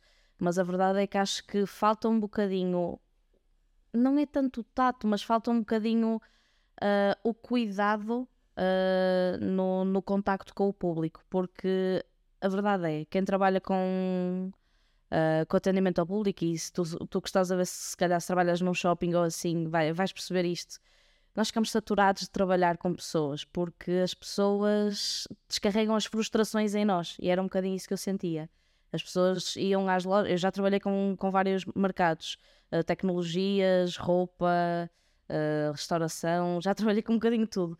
E a verdade é que se as pessoas não são atendidas logo na hora, depois uh, descarregam as frustrações ou porque o trabalho correu mal, ou porque discutiram com o namorado ou a namorada, ou porque o filho fez a geneira na escola, seja aquilo que for. Uh, mas falta um bocadinho esse, essa abertura, dos colaboradores terem abertura para poderem falar com o cliente e criar a ligação com o cliente e não ser só eu quero isto, pagas-me X e pronto, ser só a troca do bem pelo dinheiro. Sim. Acho que é um bocadinho essa a falta que há. Eu não sei se vocês fazem isto, mas eu quando vou, sei lá, pedir alguma coisa num shopping ou num balcão, eu olho sempre nos olhos das pessoas, mesmo que esteja sempre. apagada, e digo sempre obrigada, mas olhar para a pessoa e não é muito raro, Sim. porque eu acho que há, há, pessoas que estão ali, obrigada, nem olham para a pessoa não. que está a atender, eu acho isso horrível. horrível. no outro dia, por acaso, aconteceu isso. Não, não foi no shopping, mas foi no São Matosinhos, fui lá no último dia. Uh, e a rapariga que estava, estava uma rapariga a servir ao balcão, estavam para aí cinco ou seis pessoas na cozinha e estavam para aí mais três ou quatro pessoas a fazer os pães com chouriço. Foi num, num standzinho de venda de pão com chouriço. E estava uma fila gigante. E a rapariga a desdobrar-se, a fazer tudo sozinha. E enquanto estavam assim de braços cruzados, só a olhar a ver a banda a passar dentro do, do balcão. E eu até comentei com o Luís na altura e eu, como assim? Tipo, o que é que está a acontecer? A rapariga está a dar o litro e as pessoas eram tão do género: olha, quero X, pagam e vão-se embora, nenhum obrigado nem nada. E eu tive o cuidado de olhar para a rapariga, ela falou para mim a correr, olhou-me nos olhos como estava a dizer, mas tipo só sendo relance, tipo obrigado, e virou a cara e disse: Nina, espere. Chamei-a e ela foi obrigada a parar no trabalho dela e ela, falta alguma coisa? Eu, não, não, menina, só quero que pare um bocado, respire fundo e muitos parabéns pelo seu trabalho e pelo seu cuidado com o cliente. Claro. Porque embora esteja aqui sozinha, você está a dar o litro e está a fazer um excelente trabalho. E ela parou, ela perdeu completamente a noção daquilo que estava a fazer só porque teve uma palavra amiga. E acho claro. que também nós que estamos do lado de colaboradores também é precisamos é disto. ver isso, que às vezes também nós que estamos a atender ou que estamos a consumir, também temos que dar alguma coisa à pessoa que está do outro lado, que é importante. Exato. Porque às vezes nós também precisamos, quem está a servir do outro lado também precisa de uma palavra amiga e carinhosa. A mim já me aconteceu como colaboradora, levar um raspanete da minha gerente, por exemplo, Uh, e vir um cliente a seguir e dizer: Nina, o que é que se passa? Pronto, já era também um cliente mais habitual e falamos ali um bocadinho. E às vezes a palavra amiga do outro lado vai sempre ajudar-nos a superar al algum raspanete que levamos, alguma. até problemas pessoais, às vezes que acabamos por levar para o trabalho, para o trabalho mesmo que não, não queiramos, acabam por nos conseguir ajudar a ultrapassar e sair do estado. E, é um bocadinho por aí. E quando nós falamos de negócios no digital, eu acho que há muito mais isto, que é mais cuidado e tempo para o cliente. Porque Sem dúvida. Não temos aquela coisa de ter que lidar com todos os clientes, conseguimos logo fazer o filtro antes de começar a lidar com uhum. ele e podemos dar toda a atenção que queremos aos clientes que queremos. Obviamente vamos perder alguns, vamos ganhar outros, claro. mas há, há, este, há este, hum, este timing. E, no, e, e, depois há outro aspecto, e também ganhamos esta tomada de consciência de que uh, quem está do outro lado às vezes só precisa de uma mensagem de carinho, até para comprar, mas também para nos vender, porque quando nós tratamos melhor quem nos vende, uh, somos melhor atendidos e, e, e, temos de ter esta consciência que o principal interessado em qualquer transação comercial é a pessoa que compra, porque a pessoa que tem a, a intenção de comprar e tem a intenção de, com ou adquirir aqu aquela coisa, está está a satisfazer alguma necessidade, está a ter algum benefício, é por isso que, que, que vai atrás da mesma. Uhum. Portanto, quando nós, enquanto clientes, estamos a ir atrás de algum produto, nós temos que ter este cuidado de também a tratar a pessoa com, com, uh, com carinho, com atenção. E lá é, é, falamos disto, que é de passar amor, passar esta mensagem de amor uh, no mundo e que, que, que, que a temos que fazer. Uh, Cláudia, estás preparada para a questão? Estou. Show os likes. Show aqui alguns likes já. Só para me verem a ficar. Uh... É, é, e, e, não é só likes, é subscrever um canal. Ah, subscrever um canal. Clélia, tens a experiência e o tema aqui deste episódio é empreendedorismo na maternidade ou em mães empreendedoras. A tua mãe foi e é empreendedora e foi mãe. E tu és empreendedora e és mãe. Quem é que achas que tem a tarefa mais fácil? Tendo em conta a, a, a atividade profissional e as suas uh, variações, quem é que o, o que é que podendo escolher, fazendo aqui uma viagem no tempo, é aqui uma, daí, daí eu dizer que é uma questão um bocado uh, complicada porque requer aqui algum exercício. Quem é que tem a tarefa mais fácil? Quem é que teria uma quem é, quem é que achas que o, como é que eu vou fazer? Vou tentar reformular esta pergunta não mudando o seu, o seu sentido, é é mais fácil ser-se empreendedora no tradicional e mãe ou é mais fácil poder empreender no digital e ser mãe? Isso é tão fácil responder. certo. A minha opção é muito mais fácil que a da minha mãe. Muito mais fácil. Não há comparação possível, não é? Um negócio tradicional tem uma porta aberta, não é, não é que nós não, não utilizamos muito este, esta, esta um, frase de que temos que abrir a nossa loja todos os dias no digital também, não é? Mas é completamente diferente, porque a loja pode estar aberta no horário que nós pretendemos, não é? Um, ali não, a loja está aberta das 10 às 7, interrompe a hora de almoço e depois há um peso muito grande a nível uh, monetário e não, não, não vamos ser leves com isto, não é? Há um, há um peso muito grande de despesas e o trabalhar num um negócio tradicional, e por exemplo, no nosso caso especificamente, o nosso negócio tradicional, o nosso maior entrave são o stock e trabalhar o stock não é? O stock nós ficamos. A maior parte das empresas que têm dificuldades é pelo stock. E podes querer vender e não ter stock, também é outra, é outra Não, isso era bom. Não, isso, Sim, mas pode não, acontecer. Não, mas isso nunca iria ser problema. Mas pode acontecer. Ah, mas isso nunca iria ser problema, porque tu chegas a qualquer armazém e consegues comprar roupa para encher o stock, não é por aí. Não, o problema é o stock que fica ou que, vai, que vais acumulando ao longo dos anos. Esse é que é o grande problema das empresas, porque é um peso morto que nós arrastamos ao longo dos anos, não é? E, e é, não, não há comparação possível. Não há comparação possível, não é? Ela tem... Uh, contas bancárias para gerir, eh, pagamentos que vão sair, eh, funcionários para pagar, segurança social, luz, água. Eu não tenho nada disso. Eu tenho luz lá de casa, água lá de casa, a internet lá de casa só. E está tá bom. Pô, o meu problema tá digital é ter que aturar o Bernardo de vez em quando. Pronto, mas isso, olha, tranquilo. Não sei se tens. Minhas queridas, aqui algumas, vamos aqui entrar numa fase final. Vou aqui aproveitar que temos aqui uma pergunta já aqui no nosso chat e um, pergunta foi do José Carlos Louro que, e a pergunta é: qual é que foi a maior dificuldade que sentiram ao começar, quando quase ninguém vos conhecia? Podem responder as duas. Tá. Filipe. Ah lá, Filipe. Força. Obrigado, Zé, pela questão. Se tiverem Obrigado, questões. Eu acho que primeiro a maior dificuldade fui eu, porque tinha medo de aparecer, tinha medo que dissessem, lá está, os medos, um, ai, olha, pronto, agora já, já vendeu produtos XPTO, agora está a vender viagens, pronto, lá, lá vem ela. Ou então o ter que dar a cara, o aparecer. Um, foi a minha maior dificuldade. Eu criava só conteúdo do género destino X, preço Y, datas uh, são estas, peço, peço orçamento. E eu não aparecia, eu não humanizava, lá está, voltando um bocadinho atrás, eu não criava a ligação com, com as pessoas e acho que foi um bocadinho essa a minha dificuldade de depois também pensar e quem é que vai confiar em mim, que não sou licenciada em turismo, como por exemplo a Clélia. Que se faz. mas pronto, na altura era uma entrada mas aqui, mas aqui, sim, aqui não tem nada a sim, ver. Sim, aqui não acho. tem nada a ver agora. Mas é do género. Que autoridade é que eu sou? Quem é que eu sou na área de turismo para as okay. pessoas confiarem em mim? Porque é que vão comprar a mim ou não vão à agência da, da cidade? Da... Quem é que tu és? Quem é que eu sou? Agora. Quem é que eu sou agora?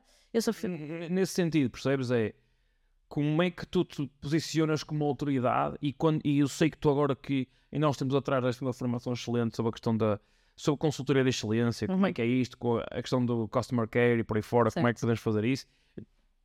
E eu fiz esta pergunta e tu uh, comunicas logo com o sorriso e com, e com, e com os olhos, percebes? Isso é, é sinal que tens confiança e é, percebes? Às vezes não é preciso nós sermos doutorados numa determinada área para, para nos tornarmos uma autoridade e mais do que nós somos uma autoridade é o cliente nos reconhecer com a autoridade, autoridade. Não é? e como é que tu posicionas como tal o que é que tu fazes, o que é que te torna também credível, digamos assim, para eu, enquanto cliente, ir ter contigo e ter total confiança uh, para, para falar contigo, para me tratar das minhas férias. Olha, aquilo que eu costumo dizer aos meus clientes é, em primeiro lugar, é o meu cuidado e a minha entrega a 100% a cada orçamento que eu faço. Quer seja para um casal em lua de mel, quer seja para uma família, uh, dois adultos e duas crianças, ou uma criança, ou o que for. E é aquela questão de eu falar com a pessoa. Não é só alguém preencher um formulário a pedir um orçamento e eu respondo por e-mail e está tudo bem. Não. É humanizar, é criar a ligação. Ainda hoje passei a minha tarde uh, a ligar a pessoas que me deixavam o contacto no meu formulário, a perguntar, ok, mas a viagem, o que é que é, para que é que serve, qual é, qual é a ideia desta viagem? Porque há muitas pessoas que querem só fugir daqui. Há pessoas que dizem, olha, vejam qualquer destino de praia, quero apanhar sol. Ok, mas qual é o intuito? Quer mais aventura, quer mais descanso, quer mais cultura e tentar humanizar aqui um bocadinho mais. Por exemplo, uma das conversas que tive com uma cliente hoje foi ela dizer-me: Eu já respondi ao seu formulário, mas mandou-me mensagem na mesma a mim para saber se eu tinha visto. Eu disse: Olha, agora que me está a dizer novamente o que é que quer das suas férias, eu estou a cruzar os dados com o meu formulário e de facto já tinha aqui as suas respostas, mas aquilo que me preencheu lá não me diz nada sobre si nem sobre aquilo que é da sua viagem. Eu quero saber de si, eu quero conhecê-la a si. Claro. E personalizar a viagem assim, porque, por exemplo, eu podia, com aquilo que ela me tinha deixado no formulário, arranjar-lhe um hotel incrível porque ela ia viajar com o namorado, mas ela, em conversa, disse: pode ser o hotel mais fraquinho, porque nós queremos mesmo é investir em atividades, em excursões, em conhecer. Querem ir para a Madeira cinco dias. Ou seja, é. Até eu ia. certo? é esta a diferença, é este e vem um bocadinho também da minha experiência de, de contacto com o público cara a cara, é, é esta vontade de poder conhecer a pessoa e, e, e dar-me a conhecer também, não só pedir, mas também entregar do meu lado, mostrar quem eu sou, que estou cá para eles, claro. seja a que horas for. Uh, já ganhei clientes à meia-noite, já perdi clientes às 11 da noite. Eu mando mensagens às horas que tiver que ser, porque o cliente sabe que comigo é desde o momento em que me pede o orçamento até o momento em que aterra novamente no, no ponto de partida, o cliente tem sempre o meu apoio e vai sempre poder contar comigo. E aí fidelizas e está feito. Certo. E tornamos a, a, autoridade com, com o tempo. Tens alguma estratégia? Eu tinha aqui uma questão para vocês: é que vocês, enquanto mães, se pudessem resumir algumas estratégias que usam assim, de uma forma mais, mais, mais sintética, que estratégias é que vocês usam enquanto mães para conseguirem ter sucesso uh, a empreender no, no digital? Algumas coisas, algumas dicas que vocês se vão lembrando: olha, eu faço isto, aproveitar este tempo, quando... Não, é um bocadinho isso, não é? Uh, pronto, já sabes que eu utilizo várias estratégias, mas... Aquelas que funcionam mais, aqui o preto da coisa. Das 100 que tu usas, as 20. as 20, não, nem é as 20. Olha, ainda hoje dizia, tipo, tenho que começar outra vez a orientar o meu meal prep, que é uma estratégia que para mim funciona muito bem, que é preparar as refeições, quase preparar as refeições da semana inteira, para conseguir estar mais livre, porque tenho estado a cozinhar quase todos os dias, porque mete-se o verão, e é uma estratégia que eu até gosto de fazer mais no verão, que é eu gosto de ir ao final do dia para a praia, portanto chegar mais tarde, e quanto mais orientadas estiver as coisas... Mais tarde fico. Não, não, é, exato, até mais tarde fico, e chego a casa e aí ponho a aquecer o jantar e vamos tomar banho e está feito, pronto. Uhum. Uh, e dizia, não, tenho que começar outra vez a planear isto e a ter esta estratégia, porque também me dá margem de manobra para eu ter mais tempo livre para quando eles estão na escola eu continuar a trabalhar, porque depois vai agora vir o desafio de que uh, daqui a 15 dias entra a Amélia de feiras e, portanto, tem a Amélia em casa até setembro. Portanto, vai super bem. Não, é bom que eu mando para a praia. Não, ela hoje estive lá de manhã na praia. Eu vou trabalhar para a praia e está tudo bem, porque ela fica lá tranquila. Esteve lá duas horas sozinha, não que o pai estava a supervisionar ao longe, mas ela. Vai mergulhar, lê o livro dela, Uma... a música dela. Top, eu vai dar um mergulho, bem. Top. Espetáculo. Uh, ainda trouxe pescadores robalos a meio. Quase. Filipe, alguma dica assim que. Uma sacada assim. O que é que tens feito assim, assim, opá, olha. E também uma aprendizagem, é, é tudo novo, não é? E aqui a. Uh, aquela lá à tua beira já quase tirou um pós-doc, não é? Que são 10 anos. Tenho muito que aprender com ela, a verdade é isso. Tu ainda mais. Estás a entrar agora no, no segundo ano de dizer. Os timings, não é? Eu costumo dizer que é os timings. É, é aproveitar aqueles, aqueles trechinhos, sei lá. Sim, e eu, às vezes, quando estou com mais trabalho, uh, utilizo muito a, a, cena do telemóvel, dos timings. Tipo, não, não me posso distrair. Tenho que arrumar o quarto em 10 minutos, que às vezes os miúdos deixam o quarto mais bagunçado. Não, em 10 minutos tem que ficar. Aquela zona da casa tem que ficar arrumada. Porque senão eu já sei que, ai, tem esta gaveta mal arrumada e vou dar um jeito e não, já perdi meia hora. Não, não dá. Nos dias em que eu estou mais apertada é timer para fazer aquelas coisas básicas que tenho que fazer porque estamos em casa e somos mães, não é? Certo. E eu também. não, e porque eu tenho uma coisa que é eu não consigo trabalhar em casa com a casa desarrumada. É uma coisa que não dá, não funciona. Portanto, eu se tiver muita coisa à minha volta a fazer barulho, Eu não me consigo concentrar. Portanto, Má ruído visual também, também Sim. incomoda. portanto eh, e isso é importante. E é uma estratégia, não sei. É, eu contra mim falo, eu sou horrível com, com horários eh, e cumprir. Eu vou mandar com... Não, vou mandar com o Camelo ao Bernardo. Porque um... Mas quem é que se chama agora? É o Bernardo? O Bernardo. Camelo? Não, eu- eu vou explicar. É que o Bernardo está a dizer para pôr timers para fazer as coisas. Mas o Bernardo... Então... Pode marcar. Ai, para arrumar a casa! Ah. Chama a Maria. Filipe, continua. Vai, outra medalha vai ficar aqui. Ok. Temos que lhe arranjar um nome até, até ao fim do, do episódio. Portanto, quem estiver a ver no chat tem que arranjar o nome para o Camelo. Ah, e subscrever o canal. Ora bem, ahm, o que eu estava a dizer é, é horários. Para mim, horários são, são realmente muito difíceis, mas é, é um bocadinho como a Clélia diz. É, nós não somos só empreendedoras e não somos só mães. Nós somos donas de casa, nós somos cozinheiras, nós somos mulheres de roupas, Fadistas. Eu ainda sou fadista a part-time, como eu costumo dizer. É complicado lidar com isto tudo. E depois há uma coisa que eu muitas vezes digo ao Luís e Priscila que também sentes o mesmo, que é ah, being overstimulated. Ah, são muitos estímulos, muita coisa a acontecer ao mesmo tempo. Eu às vezes dou por mim com o Salvador, com uma fralda cheia de cocó, não é? Pronto, e tenho que o limpar e ao mesmo Subtil. tempo... Gostei dessa frase. Não foi mais neira, é foi cocó. cocó. Toda a gente sabe o que é cocó. Há outra asneira também dá no dicionário, mas eu sou uma senhora, não a digo. Ah, e tenho os cães ao mesmo tempo a, à luta uns com os outros e tenho ainda a louça por lavar ou tenho o comer a fazer e olho para o espelho, passo para o espelho e digo o que é que eu vou fazer hoje?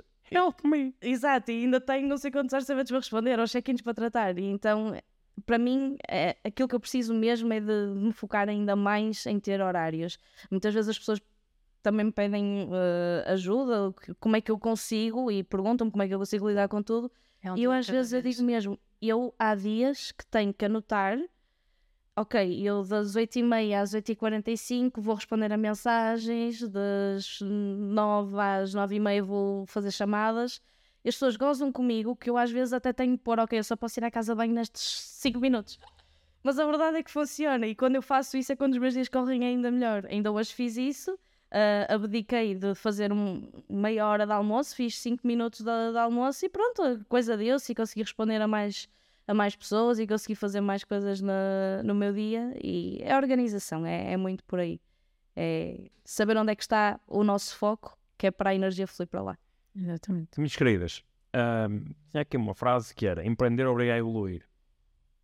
Se pudessem resumir o que é que era na vossa, vocês enquanto mães, enquanto mães sem o empreendedorismo e o que é que são agora enquanto mães empreendedoras, não só mães, mas também mulheres e, e por aí fora. Como é que tem sido esta, esta evolução e o que é que, de forma palpável, o que é que, há pouco eu fiz a pergunta, o que é que seria da Filipa, mas assim de uma forma mais Responder a isso. Hã? Nem Pois, e de uma forma mais pode responder. De uma forma mais palpável, o que é que aquela ela está ali a, a fazer uma viagem no seu eu. Eu acho que já resumi tudo, não é? Porque o empreendedorismo e o desenvolvimento só para mim estão quase de mãos dadas. Claro. Entrar na minha vida ao mesmo tempo e, e, e acho que houve uma evolução. Houve uma evolução minha como empreendedora, houve uma evolução minha como mãe, houve uma evolução minha como mulher. Acho que é completamente. Não é, uma, uma parte não é descartável da outra, não, não há como não ser. Eu, é engraçado que hum, eu no outro dia revia uma, uma situação que aconteceu no segundo ano do Your Mental Gym, que foi eh, nós falarmos dos nossos valores, eh, fazemos a nossa cadeia de valores, os Claro. valores que nos regem. Eh, e depois eu vim para casa fazer esse exercício com o Filipe. E, eh, e eu antes de, antes, não, também antes de ser mãe talvez, era aquele tipo de pessoa que não dizia tudo o que queria, acumulava muito e enchendo, enchendo, enchendo o saco e quando rebentava, muitas vezes rebentava pela mínima coisa e perdia a razão toda naquilo que dizia porque estava a, a disparar no, no momento errado. Claro. E um dos meus maiores valores neste momento, o primeiro é o amor e o segundo é a comunicação. Não há como. O que eu tenho a dizer, eu digo. Se eu não digo, eh, um não ou um silêncio também é uma resposta. Muitas Claro, vezes que as pessoas não é. sabem, não é? E, e, ehm, e então é a comunicação que eu tenho a dizer. Digo, eh, tento dizer da melhor forma possível, para não ser agressiva, para não ser. eh, pronto. Mas é muito raro hoje em dia deixar alguma coisa por dizer. E quando o deixo é porque acho que não vale a pena. E é mau sinal, porque é sinal que a pessoa também não me diz absolutamente nada. Certo. Pronto. Eu acho que faz a diferença e é, e é uma evolução grande, não é? Porque Costumo dizer, quando eu estou calado é muito mau sinal. Já está tudo dito. Filipa, Sabes que eu não sei ser eh, mãe sem ser empreendedora. Eu já, já era empreendedora quando, quando me tornei mãe. Mas acredito que se calhar não estava preparada para ser mãe se o empreendedorismo e o desenvolvimento pessoal não fizessem parte da minha vida. Porque aprendi a tomar decisões, coisa que eu não conseguia. Eu era uma pessoa que procrastinava muito eh, e faço amanhã, penso depois. eh, e arrastava situações que tinham que ser decididas de hoje para, para amanhã e eu demorava às vezes uma semana para tomar a decisão ou mais. Ah, portanto, se não fosse esta. Lá está, o meu renascimento a outubro de 2020, eu se calhar não estaria preparada para. Se calhar não, tenho a certeza que não estava preparada para ser mãe porque obriga-nos a uma maturidade, a uma responsabilidade muito maior do que algum dia ah, pensei ser possível. Porque uma coisa é, ok, sou, tenho um carro, ok, tenho uma casa, ok, tenho um cão. Vamos pegar por aí, porque muitas pessoas dizem são os nossos filhos de quatro patas. Eu também dizia, também adotei uma cadela e também dizia isso. eu Mas- adotei um de duas patas e olha é o que é. Ainda tenho que levar a jantar de vez em quando. Vocês têm que fazer as pazes. Nós estamos de pazes feitas. Ok. Muitas piadas para dar. Adiante. Mas a verdade é que. Brasil! Partiu. Ah, são, são muitas, muitas coisas que nós, nós temos que aprender e, e a Clélia no início da conversa disse muito bem. Nós conhecemos como mulheres e como, como a Filipa que eu sou, como a Clélia que ela é, mas a partir do momento que somos mães, nasce uma nova versão nossa. E estudos dizem que demora uma mulher cerca de dois a três anos a voltar a ser aquilo que era antes do nascimento do filho. E a verdade é que é difícil voltar lá. Se nós não tivermos os alicerces certos, quer em casa, quer a nível de mindset, quer a nível de desenvolvimento pessoal, é muito fácil de cair numa possível depressão pós-parto, num esgotamento. É muito fácil quase que desistirmos de voltar a ser quem éramos. E se eu não tivesse esse reforço, ah, o meu pós-parto foi complicado por causa da situação do parto e, e eu podia muito facilmente ter desistido porque tive o meu filho, veio o Covid por ter estado no hospital.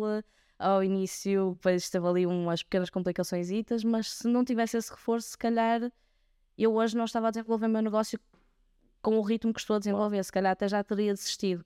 E o engraçado foi que eu comecei o empreendedorismo em fevereiro de 2020. ah, ironicamente, um mês depois estávamos com o Covid ah, e eu a trabalhar na área de turismo, a pensar se teria sido a minha melhor decisão de vida, não é? Mas pronto, ah, nada acontece por acaso. Ah, e a verdade é que eu só retomei, eu quando descobri que estava grávida, foi ao mesmo tempo em que, que já estava a preparar o meu casamento, então parei um bocadinho com, com o meu negócio e precisamente no mês em que o meu filho nasce, foi o mês em que eu recomecei o meu negócio, foi o, o mês em que eu comecei outra vez a desenvolver ah, a parte de consultoria de viagens e num ano fiz três vezes mais do que aquilo que já tinha feito até, até então, em dois anos. Portanto, foi, foi a verdadeira transformação e não saberia ser mãe se não fosse empreendedora, a verdade é essa. Mas estamos em desacordo numa coisa, Oi. que é, tu disseste que, salvo erro, disseste que demora dois ou três anos uma mulher a voltar a ser aquilo que era. Eu, muito honestamente, não acredito que tu queiras voltar a ser aquilo que era. Não, E, a- e a magia está, está aí. exatamente. Mas não e, e às vezes pode, isto pode soar ofensivo para a maior parte das pessoas. Mas nós que estamos nesta jornada de nos desenvolvermos e de sermos hoje uma melhor versão do que éramos ontem, não é? Ahm, nós não queremos. E eu não quero ser o André que era há dois anos ou três atrás. Quero, quero me apaixonar por esta ah, nova versão do hoje e do hoje e do hoje e do hoje e talvez um bocadinho do amanhã. E, e, é- e isto muda muito o jogo. Que é nós não, não queremos. Nós às vezes, a maior parte da malta passa a vida, não é? é, é- voltando àquilo que tu falaste quase do estoicismo, que é eh, preocupar-se com aquilo que nós não controlamos. É nós não, nós não conseguimos andar com o relógio para trás. Não é? Quem conseguir, de- eh, quem, quem descobrir isso, que, que nos diga que nós temos aqui patenteamos já aqui uma coisa. Mas Eu é, não queria. Só se fosse para ganhar dinheiro, porque eu não queria. Essa malta está sempre com esta. Ah, isso e eu, isso no tempo da sequer do arroz de 15, como falamos há pouco. E porque no meu tempo é que é. Se eu sou esse, e porque, e não sei como é. Mas é, nós. Não, eu fui muito estouvadinha, mas tive o princípio de que eu só me arrependo daquilo que eu não faço. Que eu não faço. Mas é isso, mas, mas e- é- isso é evolução. Isso também é, é, é nós sabermos é, um autoconhecimento e também uma autoestima eh, poderosa. Porque eu quero evoluir, e, e isso estavas a dizer de ah, moderar dois ou três anos para trás. Mas atenção, é deixa-me só fazer um parênteses. É o voltar a ser. Uma coisa é nós sermos mães e. Ou melhor, sermos mulheres e do género, apetece-me ir tomar café, vou. Apetece-me ir passear. por vou. aí, A partir do momento em que somos mães, já temos que pensar: ok, vou levar, não vou, posso ir, não posso. Perce- É nesse ponto, percebes? Mas aí acho que nunca vai. Isso, isso aí muda de vez, não é? Acho Sim, muda de vez, mas o que, é- o que é que eu te quero dizer com isto é. Nós, antes de sermos mães, somos mulheres, percebes? E- Claro. E, esquecemos-nos um bocadinho da pessoa que fomos, Ok. mas seja, queremos na O foco é, é muito mais o mãe do que o ser só mulher. É isso. Ou seja, a parte do. A mãe sobrepõe-se durante mais tempo à mulher. A mulher acaba por voltar a vir ao de cima, mas anda ali um bocadinho. É voltar a ser a Filipa mulher e não ser só Até a Filipa mãe. existe as hormonas, existe tanta coisa cá dentro, não é? Que, que não funciona. Não é só deitar cá para fora e já está. É- É isso, é voltar à mulher e não só à mãe, percebes? Não? Ah, como é lógico, a Filipa que eu era. É uma há- versão transformada, não é? Sim, porque a Filipa que eu era há três anos atrás está morta e enterrada. Nunca... Eu não sei como é que foi contigo, mas é assim, por exemplo, a Amélia, não é? Ela era o meu sonho, não é? Foi um sonho tornado realidade. E, no entanto, eu deitava-me todos os dias a chorar. E, e eu falei assim, mas estás a chorar porquê? Eu sei. E chorava, e chorava, e chorava, não é? Que são chamados baby blues. Ama- Sim, Amanhã, amanhã vou dar um abraço ao Filipe. podes estar à vontade. Ele virava-se para lá e adormecia e eu ficava lá a a. E todo-lhe meio abraço. Ou então no género, ah, porquê que puseste a mesa agora? Só vamos jantar daqui a meia hora. E zumba, toca a chorar. Porquê que estás a chorar? Porque eu não presto. Pronto, e...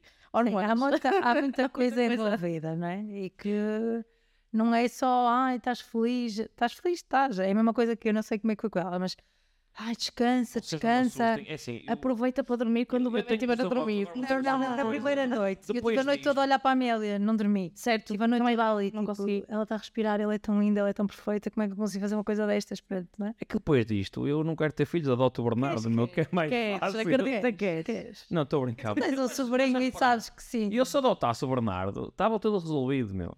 Não estou a fazer nada, porque Já estas tem, idades eu são as mais caras. Mas é que ainda estou na fase, eu tenho que me ensinar a pôr a mesa.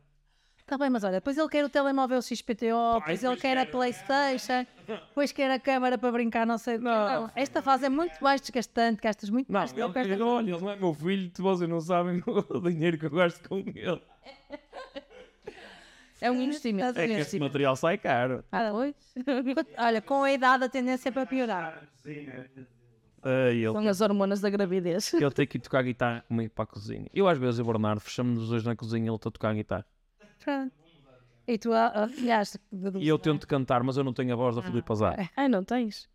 Nisso dizes tu. Temos que. hum, Ah, Filipa, em, em relação a essa, tenho uma pergunta para te fazer. Como é que tu tens essa paixão, que é a paixão da, da música, que tens uma voz fantástica? Obrigada. Como é que hum, como é que tu como é que encaixas isso tudo que é uma das paixões que tu, que tu tens e, e é difícil no dia a dia e tendo em conta o paradigma todo às vezes encaixar esse tipo de, de- de paixões que nós temos que nós temos que às vezes aqui deixam de lado e agora eu tenho eh, te acompanhado e vejo que estás a retomar al- algumas dessas não, é, estás a retomar essa paixão Uhum.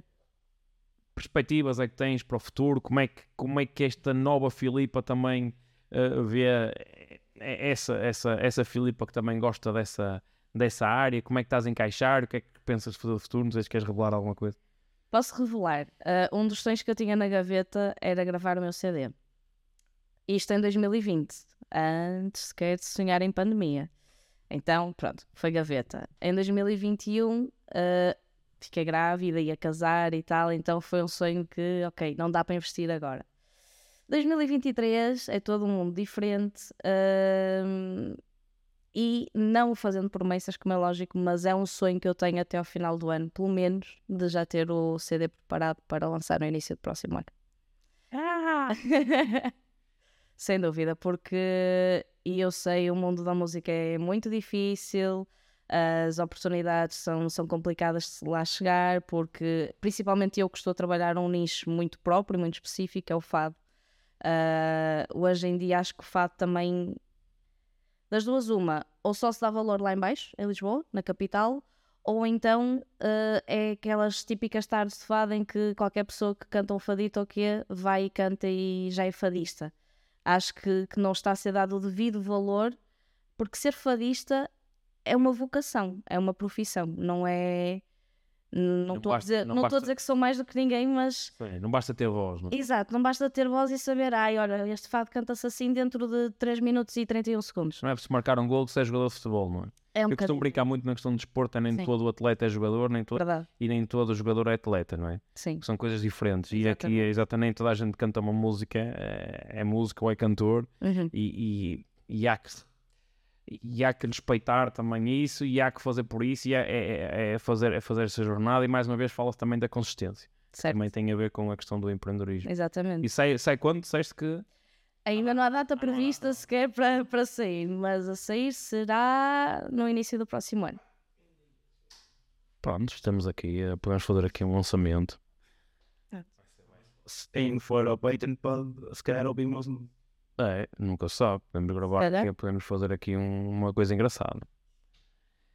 Mas lá está, tem que ir para o Patreon, aqui não dá. É, aqui não vai dar. Sim, não vai dar. Mas, eh, mas pode ser uma coisa muito interessante. Vamos fazer aí uma coisa engraçada. Filipe, diz-me. Clélia, uh, prometo que estamos aqui mesmo na reta de final. Eu já limpei quase tudo que tinha. Tenho aqui uma pergunta, já que temos aqui a minha montra dos, dos livros atrás, e é que há pouco falou da questão da indução no sono, muita questão do da, do, do, da PNL, que é nós podemos também ir uh, aproveitando das bases da modelagem e, e ir passando, e, e, e, então as crianças que são esponjas autênticas e aprendem o mau, e também, mas também aprendem o bom. E eu, quando, quando soube que o meu irmão ia ter uh, um filho, estava na brincadeira, vou começar já a falar-lhes de filosofia e por aí fora, porque é nesta altura que, que, Sim, que as crianças aprendem mais e que mesmo a questão do ouvido musical e por aí fora, é, é nestas alturas que, eles, que as pessoas aprendem mais. E, e, eu, felizmente, tive muitos estímulos diferentes e sempre ouvi conversas diferentes e músicas diferentes. E foi isso que me fez também ser hoje que sou hoje, muito por causa disso. E às vezes nós, ah, não, as pessoas não estão preparadas. Mal. As crianças aprendem tudo Sim. e nós temos esta possibilidade de nós Aqui a maior parte das pessoas que nos estão a ouvir não são, não são crianças, como é óbvio, se calhar a média de idade andamos aqui na casa dos 30, 35 anos da, da amostra que nós temos também da, das estatísticas, mas podemos induzir coisas boas em nós e os livros são uma coisa fundamental. Há uns tempos atrás, Salvador até foi no, no podcast, com o, no episódio com o Bruno, falei de que um livro pode ser uma boa arma para nós induzirmos coisas poderosas em nós. Porquê? Porque é naquela altura do pré-sono em que nós estamos nos a deitar, nós temos várias escolhas que podemos fazer. Podemos ver um filme ou uma série que nos deixa aqui atormentados e ninguém vai dormir bem se. Quer dizer, a malta, eu durmo bem se ouvir tiros e pistoladas e sangues e por aí fora. Problema subconsciente. E, e eu dou uns, tempos para, uns tempos para cá que tenho esta consciência, lá está, este autoconhecimento que diz eu e a Rita, pá, eh, já deixamos de ver esse tipo de coisas, porque se calhar não era naquele dia, mas passado um mês ou dois eu estava a ter quase pesadelos ou um sono muito mais leve, porque estava sempre em alerta, uh, uh, preocupado com coisas que tinha visto. E nós temos esta opção. Oh, Fernando, podes abrir? Abre aí a janela. Nós estamos aqui quase a morrer. Obrigado. um, e nós temos esta, esta oportunidade que é o livro tem várias coisas. Primeiro é a calma que dá não é? que nos ajuda aqui a, a, a relaxar.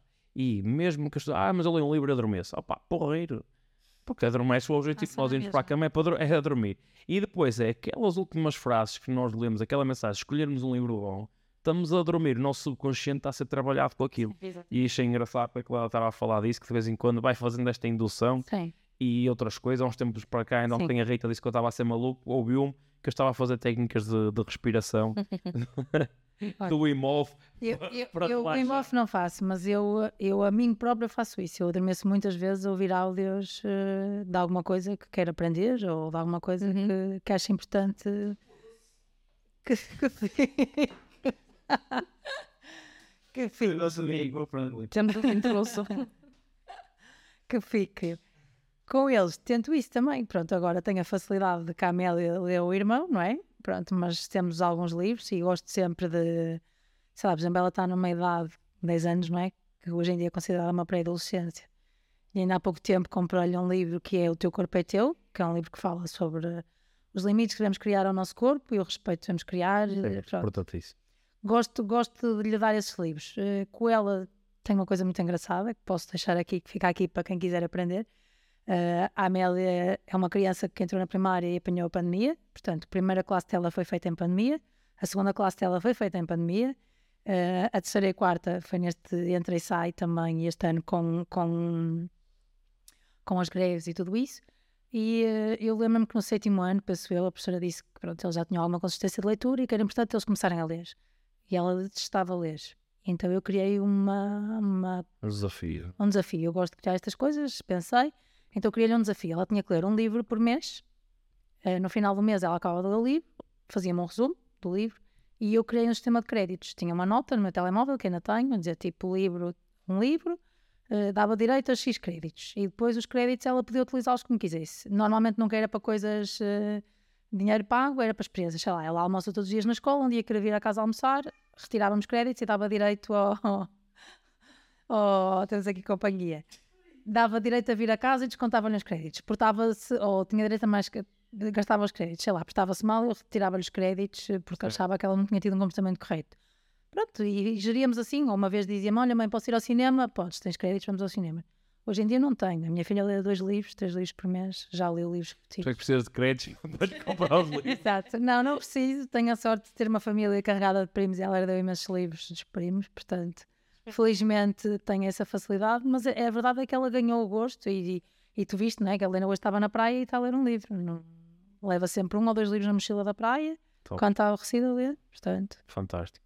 E vocês, enquanto mães e empreendedoras, têm tempo para ler? Leem? Há livros que vos têm ajudado? Eu ouço mais, Que andam a ler? eu ouço mais hoje em dia de Coplay. Espero que andes a ouvir o One Million Podcast. Também, também. Mas depois aproveito também muito para fazer cursos. E livro? Que livro é que... Qual é o último livro que... O GoPro, GoPro. porque estou-me chatear esta mona, basicamente. Obrigado. Obrigado, André. Ah, Filipa, Ora bem, para além do GoPro, que, que eu acho que leio aquele livro várias vezes eh, ao ano, eh, principalmente quando preciso de, de rever alguma, alguma das técnicas. Ahm, terminei o Tu És Aquilo que Pensas, do James Allen, que é espetacular e pronto, dá-nos aquela, aquilo que eu costumo chamar as chapadas mentais necessárias para nós acordarmos para a vida e deixarmos de, de máscaras e de, e de evitar aquilo que somos. E estou a meio daquele senhor que está ali, o desperto gigante que é em si, Tony Robbins. A meio, poderoso, poderoso. estou quase a chegar a meio. É um livro A meio daquele senhor é difícil que ele tem 2,5 metros. E cinco. Jesus Nosso Senhor. Eu adorava conhecer o homem, ah, mas pronto, isso já são outros 500. Ah, sim, aquele livro é, é gigante Hum, e é, gigante. é, uma, é uma leitura difícil, não de, de- Ou seja, a escrita é simples, mas é difícil por aquilo que nos faz sentir. Yep, Ah, já comecei e não acabei. É isso. Eu já comecei Achei que não era o time. três vezes. Está lá. Está lá. Desta vez acredito que vai. Ah, ouvir, ouço muito Tony Robbins, Dean Graziosi, por causa da- das redes sociais e também da, da entrega de conteúdo. Ahm, One Million Podcast, já ouvi dizer que, que aquilo é fixe Funciona. e que funciona, pá, tem ali umas dicas engraçadas. Ah, e pronto, voltei eu ouço assim vídeos. Estava a faltar do homem, o nome do homem, ah, um americano. Está-me a faltar mesmo o nome dele. Ele tem assim também umas saídas muito. Abre assim muito a, a mente. Um senhor. Eu não me lembro o nome dele. Já te vais lembrar daqui um bocadinho. Daqui um bocadinho eu lembro-me. E comecei a seguir agora, eh, há cerca de dois ou três dias, um brasileiro, eh, também através do TikTok. a- confesso que não me lembro mesmo o nome dele, mas comecei a segui-lo porque fala muito desta questão de, de- qual é a diferença da, da permissão que nós damos e abertura que nós damos às pessoas e qual é o poder que elas têm connosco. Eh, se me permitires, vou, vou só ver aqui o nome dele porque acho que são. têm.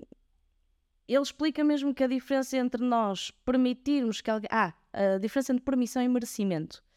Uh, porque há pessoas que fazem por merecer estar lá e depois é a questão de tu lhes dares permissão delas entrarem ou não no teu espaço e definirem aquilo que tu vais fazer. Eu vou só ver o nome dele, Uhum. só um minuto. Deixe. E aproveita enquanto aqui Elton Euler. Qual? Elton Euler. Elton Euler. Ok. Então. Sim. Ele é espetacular, ele tem imensos vídeos no, no TikTok, dicas para casais, o que é que significa permissão. eh, e eu conheci-o por um, por um vídeo que me apareceu no meu feed do TikTok, em que lhe fazem a pergunta: a mulher tem que trabalhar? E então ele desmistifica do a mulher eh, não tem que trabalhar, mas ou melhor, eh, como é que ele diz? Eh, a mulher pode trabalhar, não tem que trabalhar. E depois fala ali todo de um, de um tema tabu, principalmente no Brasil, ah, sobre, sobre esta questão de a mulher pode sim trabalhar, não tem que. Claro. E então explica todo o porquê e fala de, de muitos outros assuntos e aconselho, aconselho mesmo a quem, a quem está aqui na luta do permitir que os outros definam as suas vidas é, é bom para, para se ouvir e Top. admito que, que já verti ali uma lágrima ou outra a ouvi-lo porque eu, eu costumo dizer que as- lá está, as coisas não acontecem por acaso e quando eu precisava. Exatamente, quando eu precisava mesmo de ouvir que, por muito que eu ame uma pessoa, por muito que, que seja até família, eu não posso permitir que a pessoa defina o meu percurso ou defina aquilo que eu vou fazer hoje ou amanhã ou depois. Ah, e foi precisamente nessa altura que me apareceu os vídeos dele e que eu comecei a ouvir, e foi mesmo o ponto certo, falando aqui, tocando a brasileiro, foi o ponto de virada. Foi o ponto de virada de, para mim, sem dúvida nenhuma, que era algo que, que ainda me estava a aprender a nível emocional, que era deixar que as opiniões da família, dos amigos, das pessoas mais chegadas, do meu núcleo duro, como eu lhes costumo chamar, ainda definissem aquilo que eu ia fazer. Então, Yes. bem na hora certa. Essa do núcleo duro é, tem muito que se lhe diga. Podemos gravar quase aqui no episódio. Ah, é isso. não, Então, Luís, não vamos entrar por aí. Não vamos entrar por aí, mas, ma- mas, sim. Malta, antes aqui de entrarmos aqui nesta reta final, apelo-vos aqui a, a subscreverem aqui o canal, que é importante para que também possas aqui receber as notificações para quando nós estivermos no ar, especialmente até aqui nestes diretos, que vamos fazer agora uma série de diretos nas próximas semanas. Estás aqui eh, também tu em direto, é aqui subscrever o canal e é só que ativa o sininho para que é importante ter- para que também nós possamos crescer, para cada vez termos mais qualidade e mais uma vez também eh, aqui agradeço ao Bernardo que fez aqui um esforço tremendo para podermos aqui estar neste episódio em direto, que arranjou aqui material de, de qualidade, às vezes as coisas nem sempre correm conforme nós queremos, e, eh, mas é mesmo assim esta magia de usar fazer diferente. Em relação àquilo que estavas a dizer sobre o trabalhar, estava aqui a pensar numa coisa que é, eu adoro não ter, amo poder e, e adoro trabalhar, que é, que, é, que, é, que, é, que é maravilhoso, porque a maior parte das pessoas tem que fazer alguma coisa, tem que ir trabalhar, eh, mas não gostam daquilo que fazem. Eu não tenho que trabalhar, mas adoro poder trabalhar, ter saúde, ter qualidade e cada vez fazer mais coisas diferentes. Adoro este poder trabalhar e hoje em dia nós estamos, estamos a gravar isto, é- já é meia-noite, nós já estamos há duas horas e meia quase aqui em, em direto e nós eh, fazemos isto. eh, É maravilhoso, estamos a trabalhar, não parece, mas estamos. Sim. E temos uma paixão tremenda pelo que estamos a fazer, que também quer Exatamente. agregar valor na vida das pessoas. Ahm, reta, reta final. Algumas das perguntas vocês já devem saber quais são, mas antes de irmos aqui uma pergunta surpresa, vou fazer aquela pergunta se calhar mais fácil. Hum. A melhor compra que fizeram para vocês por menos de 50 euros. E este teto salarial tem aqui umas explicações que um dia eu explico no, no Patreon porque é que meti este teto salarial. Queres responder? Porque tive aqui algumas, tive aqui algumas convidadas que me iam uh, sugerir, uh, sugerir coisas. uh, e eu posso pôr o link daquilo que elas me queriam sugerir lá no Patreon. Ok. Acima de 50 euros. Foi por isso que eu pus 50 Mas espera aí, a nossa melhor compra abaixo de 50 euros, Abaixo de 50 euros. Ou aquilo que tu recomendas a alguém comprar abaixo de 50 euros. livre. Eu pensei que ias dizer a subscrição do Patreon do Armin Podcast. Estou a brincar. Tá, Não posso sugerir isso, isso já tem que ser obrigatório. Tipo, Não, força. Qual livro ou algum livro? Orientador. se querem crescer, se querem entrar no mundo. Ah, sei lá, para mim, livros ou uma bela massagem. Qual livro? Qual livro? Ou qual massagem? Coisas específicas. Uma massagem, uma massagem de relaxamento, Uhum. Uh, já estou naquela idade também, um bom cosmético abaixo de 50 euros é top, é assim uma chave, não é? Pronto, a gente tem que pensar, não é? Ok. Uh, em grande, sei lá, livros. Uh, tenho alguns na minha lista para comprar agora. O- Olha, o que a Filipa te- acabou de ler é um dos que está lá no meu carrinho de cobras que ainda não veio. Portanto, podia O ser. James Allen. Sim. Ok. Li-o no Covid. Um, que- um que já tinhas comprado. O melhor que já tenhas comprado. Gosto muito deste e gosto muito de um que me está a faltar o nome, que é Os Princípios. No sucesso. Exatamente. Os 10 princípios do hum, Sim, exatamente. Na última direct que tivemos, houve alguém que nos disse que eram os princípios da mente milionária. Não, não é. E eu, e eu comecei a ver que havia os princípios do sucesso. Não, os os segredos da milionária também já li, mas para mim esse foi eh, foi foi eh, Os princípios do sucesso. Jack Canfield. Poderoso. Filipe, e tu? Olha, eu volto a ler esse livro às vezes que forem precisas, que foi o Quem Mexeu no Meu Queijo. O livro super simples, mas que eu estava ali a ver se eu Não, encontrava. tenho, tenho o livro em inglês, está em casa dos meus pais. Ah, ok, pronto. Porque. E acho que é importante, e pegando naquilo que estávamos a falar do eu não tenho que trabalhar, eu trabalho porque Claro. é, é mudar o paradigma. Acho que está na altura das pessoas perceberem que não é só pescadinha de rabo na boca, não é só aquilo que os nossos pais e os nossos avós nos ensinaram. Há mais para além disso. Claro. E não ir só e contentar-nos com, ok, estão-me a oferecer 760 euros, que é o ordenado mínimo. Pronto, ok, vou, vou comer este queijinho, tá bom, é seguro durante meio ano, um ano ou aquilo que seja, não vou querer procurar mais. Não, é ir sempre à procura de mais, é ir sempre à procura de melhor. Eu falo por mim, eu, mesmo quando, quando tinha meu full time, eu estava sempre à procura de algo mais. eh, ou porque me dava mais progressão de carreira ou mais estabilidade a nível eh, contratual, porque infelizmente não sei outra, outra vida a não ser chegar ao fim do contrato e as empresas não quererem eh, efetivar. Mas pronto, a última não me quis efetivar porque eu ainda estava a dar de mamar ao meu filho. Ah, mas pronto, ah, são, são ideologias. Então acho que quem mexeu no meu queijo vai mexer muito nesse, nesse aspecto das pessoas não se contentarem com aquilo que está à frente, porque quando nós continuamos à procura e a levantar terra, vão aparecer coisas melhores e maiores também. E Nascem queijo debaixo da terra, literalmente. Não no sentido de nascer queijo debaixo da terra, mas também Não, mas é também faz bem, faz bem, faz. Ah, o melhor vinho também é feito, o melhor é, é guardado ah, debaixo de terra, É. portanto. Ah, e sem dúvida que o Picos e Vales foi, foi dos melhores livros na altura da pandemia, foi quando o li, porque é, lá está, é o perceber que nem sempre estamos no topo, nem sempre estamos lá em baixo. A, a vida tem altos e baixos, é assim, não é uma linha reta, não é uma, uma coisa simples, porque imprevistos acontecem, por muito que nós estejamos a ter um maior sucesso, pode acontecer alguma coisa e pronto. Ah, seriam as minhas duas compras abaixo de 50 euros e ainda me sobravam os trocos. Pois são. É. São livros facílimos de ler. Fáceis de ler. E são duas resenhas que eu e o Bernardo, foi dos primeiros episódios que fizemos, gravámos duas resenhas uh, sobre Uhum. quem mexeu no meu queijo e sobre picos e bolas, vocês também podem ver que recomendo, que é, estão sempre atuais e são aprendizagens muito, muito interessantes e, e, e muito poderosas. E agora que estavas a falar, lembrei-me de umas primeiras conversas tive contigo, que fiz um exercício simples do, do valor da hora.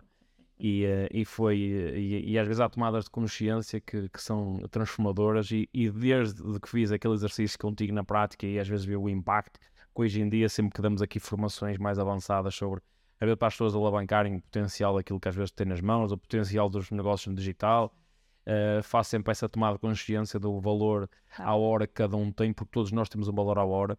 E tu se ainda não sabes o teu valor à hora, desafio que, que o calcules, que é, é muito simples. É pegares no teu salário, subtrais as despesas que tens para ir trabalhar, a, a- a mais habitual é as despesas do carro, do gasóleo, e depois pegas nesses valores e divides pelo total de horas que estás fora de casa. É, se sais, imagina, de casa às 8 da manhã e chegas a casa às 8 horas, divides e multiplicas esse valor da hora por 22 dias que habitualmente trabalhas por aí, e esse valor das horas divides, pelo- divides o teu salário por essas horas e divides o teu valor à hora e pá, e não, não te surpreendas com, com o resultado, porque infelizmente a maior parte das pessoas fica chocada e pode ser uma boa tomada de consciência para, para, para perceberes que estás a precisar de fazer diferente. Minhas queridas, antes da última pergunta, que é sempre igual, os vossos filhos, se calhar não estão a ver o episódio agora, mas um dia vão ver este episódio. Certamente. Uh, se pudessem uh, olhar nas câmaras e deixar-lhes uma mensagem, que mensagem é que seria? Bicho vai pegar. É o bicho, é o bicho. Queres falar? Eu ainda estou aqui, Assim, ela- tanta coisa que. Não, eh, sei lá, Gosto quando deixo duas mulheres sem sem palavras. palavras. É difícil. É Assim, há uma coisa que me preocupa muito hoje em dia e cada vez mais eh, em relação aos meus filhos é que eles não olhem com indiferença para os outros. Uhum. Ou seja, que haja uma preocupação que seja mínima com o próximo, que acho que hoje em dia é uma falha muito grave e uma carência muito grave na sociedade atual. Ah, cada vez mais as pessoas focam-se. é Assim, por exemplo, eu vejo o nosso caso, não é? Que, que- que vivemos numa comunidade, que temos uma comunidade grande, não é? Quem ter ajuda é grande, que nos preocupamos todos uns com os outros, ap- apesar de todos termos o mesmo tipo de negócio, não é? Ahm, e depois olho, se calhar, para a turma da minha filha, ou eh, ela vai para o quinto ano para o ano, e penso que os miúdos, cada vez, os pais instigam os miúdos a focarem-se muito neles, a serem os melhores. Eu não quero, eles não precisam de ser os melhores, eles precisam de ser os melhores para eles mesmos. Claro. Pronto, acho que esse é, é- é fundamental para mim. Ah, e gosto que eles se preocupem com o amigo que chegou triste à escola, gosto que eles tenham essa noção que o amigo hoje entrou na escola e que estava diferente, e eu acho que isso é super importante. eh, muito mais do que serem o melhor aluno da turma, terem as melhores notas, não. Quero que eles sejam as melhores pessoas e as melhores versões deles mesmos. Porque nós, sei lá, eu, eu tenho esta noção de que abri uma porta há dois anos atrás, quando entrei para o desenvolvimento pessoal, que nunca mais eu vou fechar. Cada vez procuro mais e conhecer mais e melhor, em várias vertentes de conhecimento, de espiritualidade, e depois existe uma série de procuras que vou, vou tendo eh, alguma curiosidade em perceber algumas coisas. Ahm, mas não sou egoísta, eh, tento sempre preocupar-me. Aliás, acho que o meu egoísmo, ou aquilo que as pessoas podem olhar como egoísmo meu, é mais o, o eu estar mais preocupada comigo do que com os outros. No sentido em de que não deixo que as pessoas me afetem tanto, não é? Tipo, aquelas pessoas que, sei lá, o diz que diz, o faz que faz, nada. Eh, criei aqui um bloqueio e que não, não me faz diferença o que é que dizem, o que é que.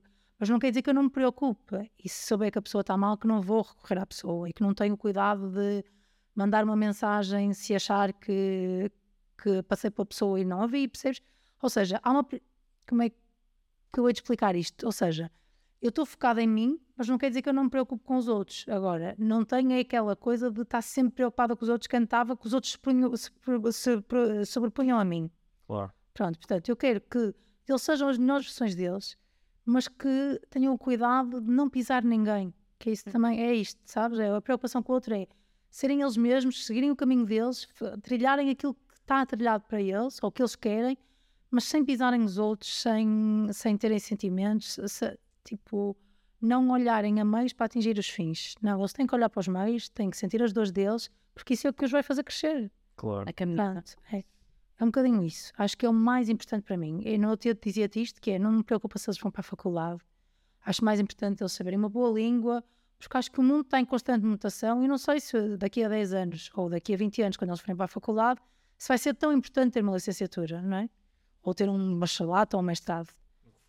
Exatamente. Portanto, é um bocadinho isto. Se calhar até o mais importante é eles formarem-se como boas pessoas e até terem ou apanha- aprenderem um skill importante, eh, que hoje em dia já sabemos que as, as, as, profissões técnicas são cada vez aquelas que têm mais saída, não é? E que são mais necessárias, porque é o base e ninguém tem coragem.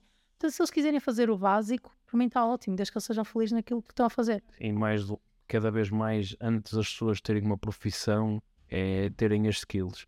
E, eh, e nós falamos muito da. E falamos muito da questão. Da- falaste da questão da universidade, da faculdade. Aquilo que eu digo é. eh, as pessoas devem fazer o caminho e lá está. Voltamos ao início. é, as pessoas devem aprender com o caminho e quando vão tirar um curso é perceber, é m- melhorar a forma de pensar mais do que a forma de fazer, é ter skills de pensar, mais do que hoje em dia ter a informação. Abordaram outra vez uma coisa engraçada, que foi e eu não tenho que saber, eu tenho é que conhecer as pessoas que sabem. Sim. E hoje em dia, eu.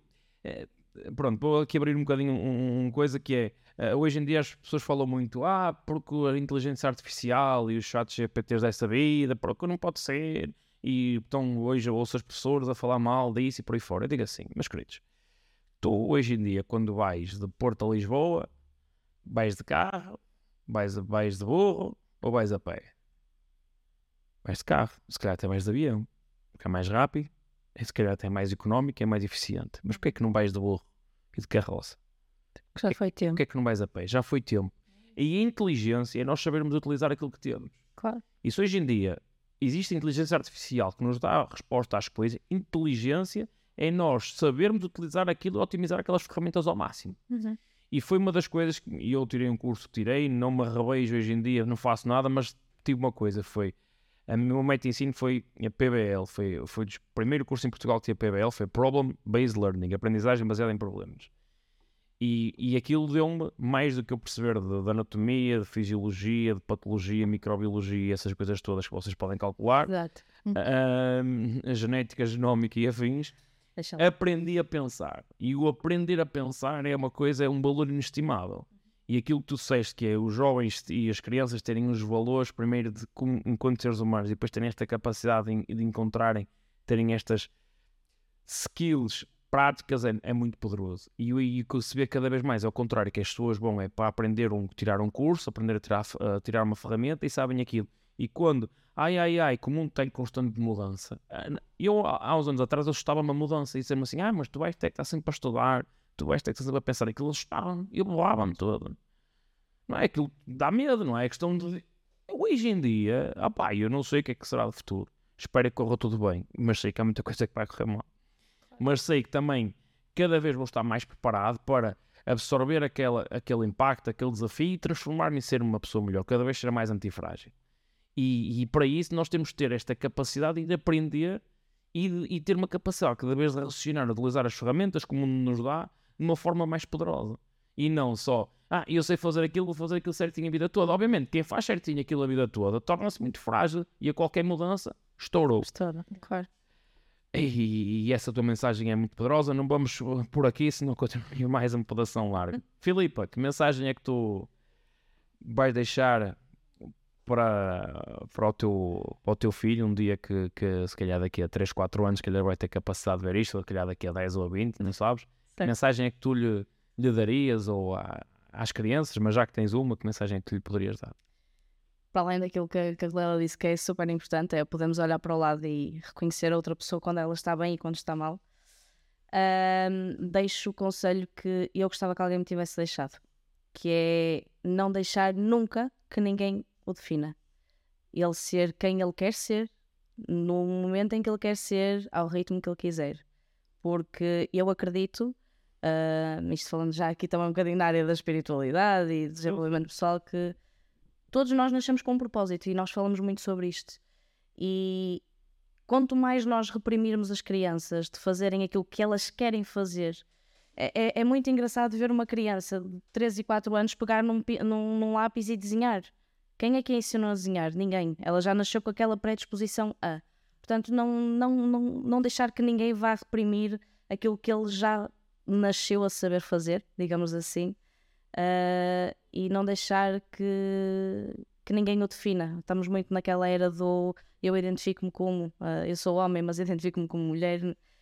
Não haver. ah, Está-me a faltar a palavra em português, mas não haver um labeling, não haver Barreiras, não é uma estereótipos. rotulagem. não é Sim, exatamente, rótulos, exatamente. É ser quem quiseres ser, eh, não, não te deixes definir por nada nem por ninguém e em qualquer etapa da tua vida faças aquilo que fizeres, que sejas muito feliz e Top. que nunca deixes de procurar a felicidade, que é o mais importante. última questão, que é, n- não, eu ia dizer, despindo esta, esta, esta pele de ser mãe e mulher. Mas estão há três questões atrás. Não, não era. só, Eu tenho, tenho aqui, isto não, não, não, falha, mas despindo esta questão de que, que não quero que eu diz porque é quase impossível ser mãe, ser mulher, mas uma, uma coisa mais eh, também mais abrangente que é imaginemos que vocês vão deixar uma mensagem que vai ser lida ou ouvida no mundo inteiro, em todas as línguas e que vai ser traduzida automaticamente para todo, para todo o mundo e que vai chegar aos quase 8 bilhões de, de pessoas que existem no mundo inteiro. Que mensagem é que seria? Posso-me adiantar? Podes. A frase não é minha. A frase foi dita pelo Bruno Mendes em outubro de 2020. Mudou a minha vida, desculpem lá. Ah, que é: Eu prefiro estar aos pés da montanha que eu escolhi escalar do que no topo da montanha que alguém escolheu para mim. Eu acho que é mesmo eh, ser tu mesma. Ou ser tu mesmo sempre. Porque hum, a tendência é, e a globalidade e este mundo digital que nós, que nós vivemos, primeiro é muita aparência, não é? Depois há muita, há muita a tendência de nós criarmos até uma imagem diferente da nossa, não é? Ou eh, absorvermos a o- o- aquilo que um bocado a, a Filipa dizia do a sua às vezes estamos assoberbadas, seja pelo digital, pelo aquilo que nós fazemos diariamente, pelas nossas fu- funções, pelo nosso trabalho, por sermos mães, mas nunca nos podemos esquecer de quem é que nós somos. E aquilo que nós somos é o mais importante, porque é isso que define tudo. O que nós fazemos, a maneira como nós agimos, tudo. É nunca perder a linha, a nossa linha, aquilo que nós somos. Acho que é o mais importante. Excelente. Minhas queridas, muito obrigado. Nada. Obrigada. Espero que tenham gostado de estar aqui nesta, nesta experiência. Tarde é mais horas, não é? Está Não, me conseguimos calar, isso já- Jesus. nesta aprendizagem, mas espero que tenham gostado. Muito obrigado por terem, cá, ah, por terem estado cá presentes, da minha parte e da parte do Bernardo, ao qual também, mais uma vez, eu agradeço pelo trabalho fantástico que o Bernardo, que o Bernardo faz. Bernardo. Ah, pronto, e sejam, sejam muito bem-vindas, façam acontecer, porque tenho nas mãos ah, as ferramentas certas também e a comunidade também que nos permite também fazer crescer e já tenho esta tomada de consciência. E a vossa missão é como a minha, é de poder ajudar outras pessoas para fazer mesmo o que nós fazemos e que não seja, e se não for mesmo o que nós fazemos, seja outra coisa qualquer, mas que realmente que as pessoas façam, Façam diferente. e que as façam mexer. Obrigado. Ah, pronto, não sei se tem mais alguma coisa a dizer, senão eu vou encerrar aqui o nosso episódio. Não, só agradecer pelo convite. Ah, agradecer e dar-te os parabéns também Obrigado. ah, por teres este podcast, porque acho que faz toda a diferença. Lá está, as pessoas perceberem que podem fazer diferente e que são livres de pensar diferente também. Portanto, muitos parabéns por isso. A ti É isso. e Bernardo. Obrigada. Obrigado. Meus queridos, ah, muito obrigado por terem estado cá presentes mais, em mais um episódio do One Million Podcast. Ah, já sabes, faz o favor de ser feliz, que esta vida são dois dias e o carnaval são três. Um beijo no, no teu coração e vamos em frente. Obrigadíssimo. Certeza que isto é o computador.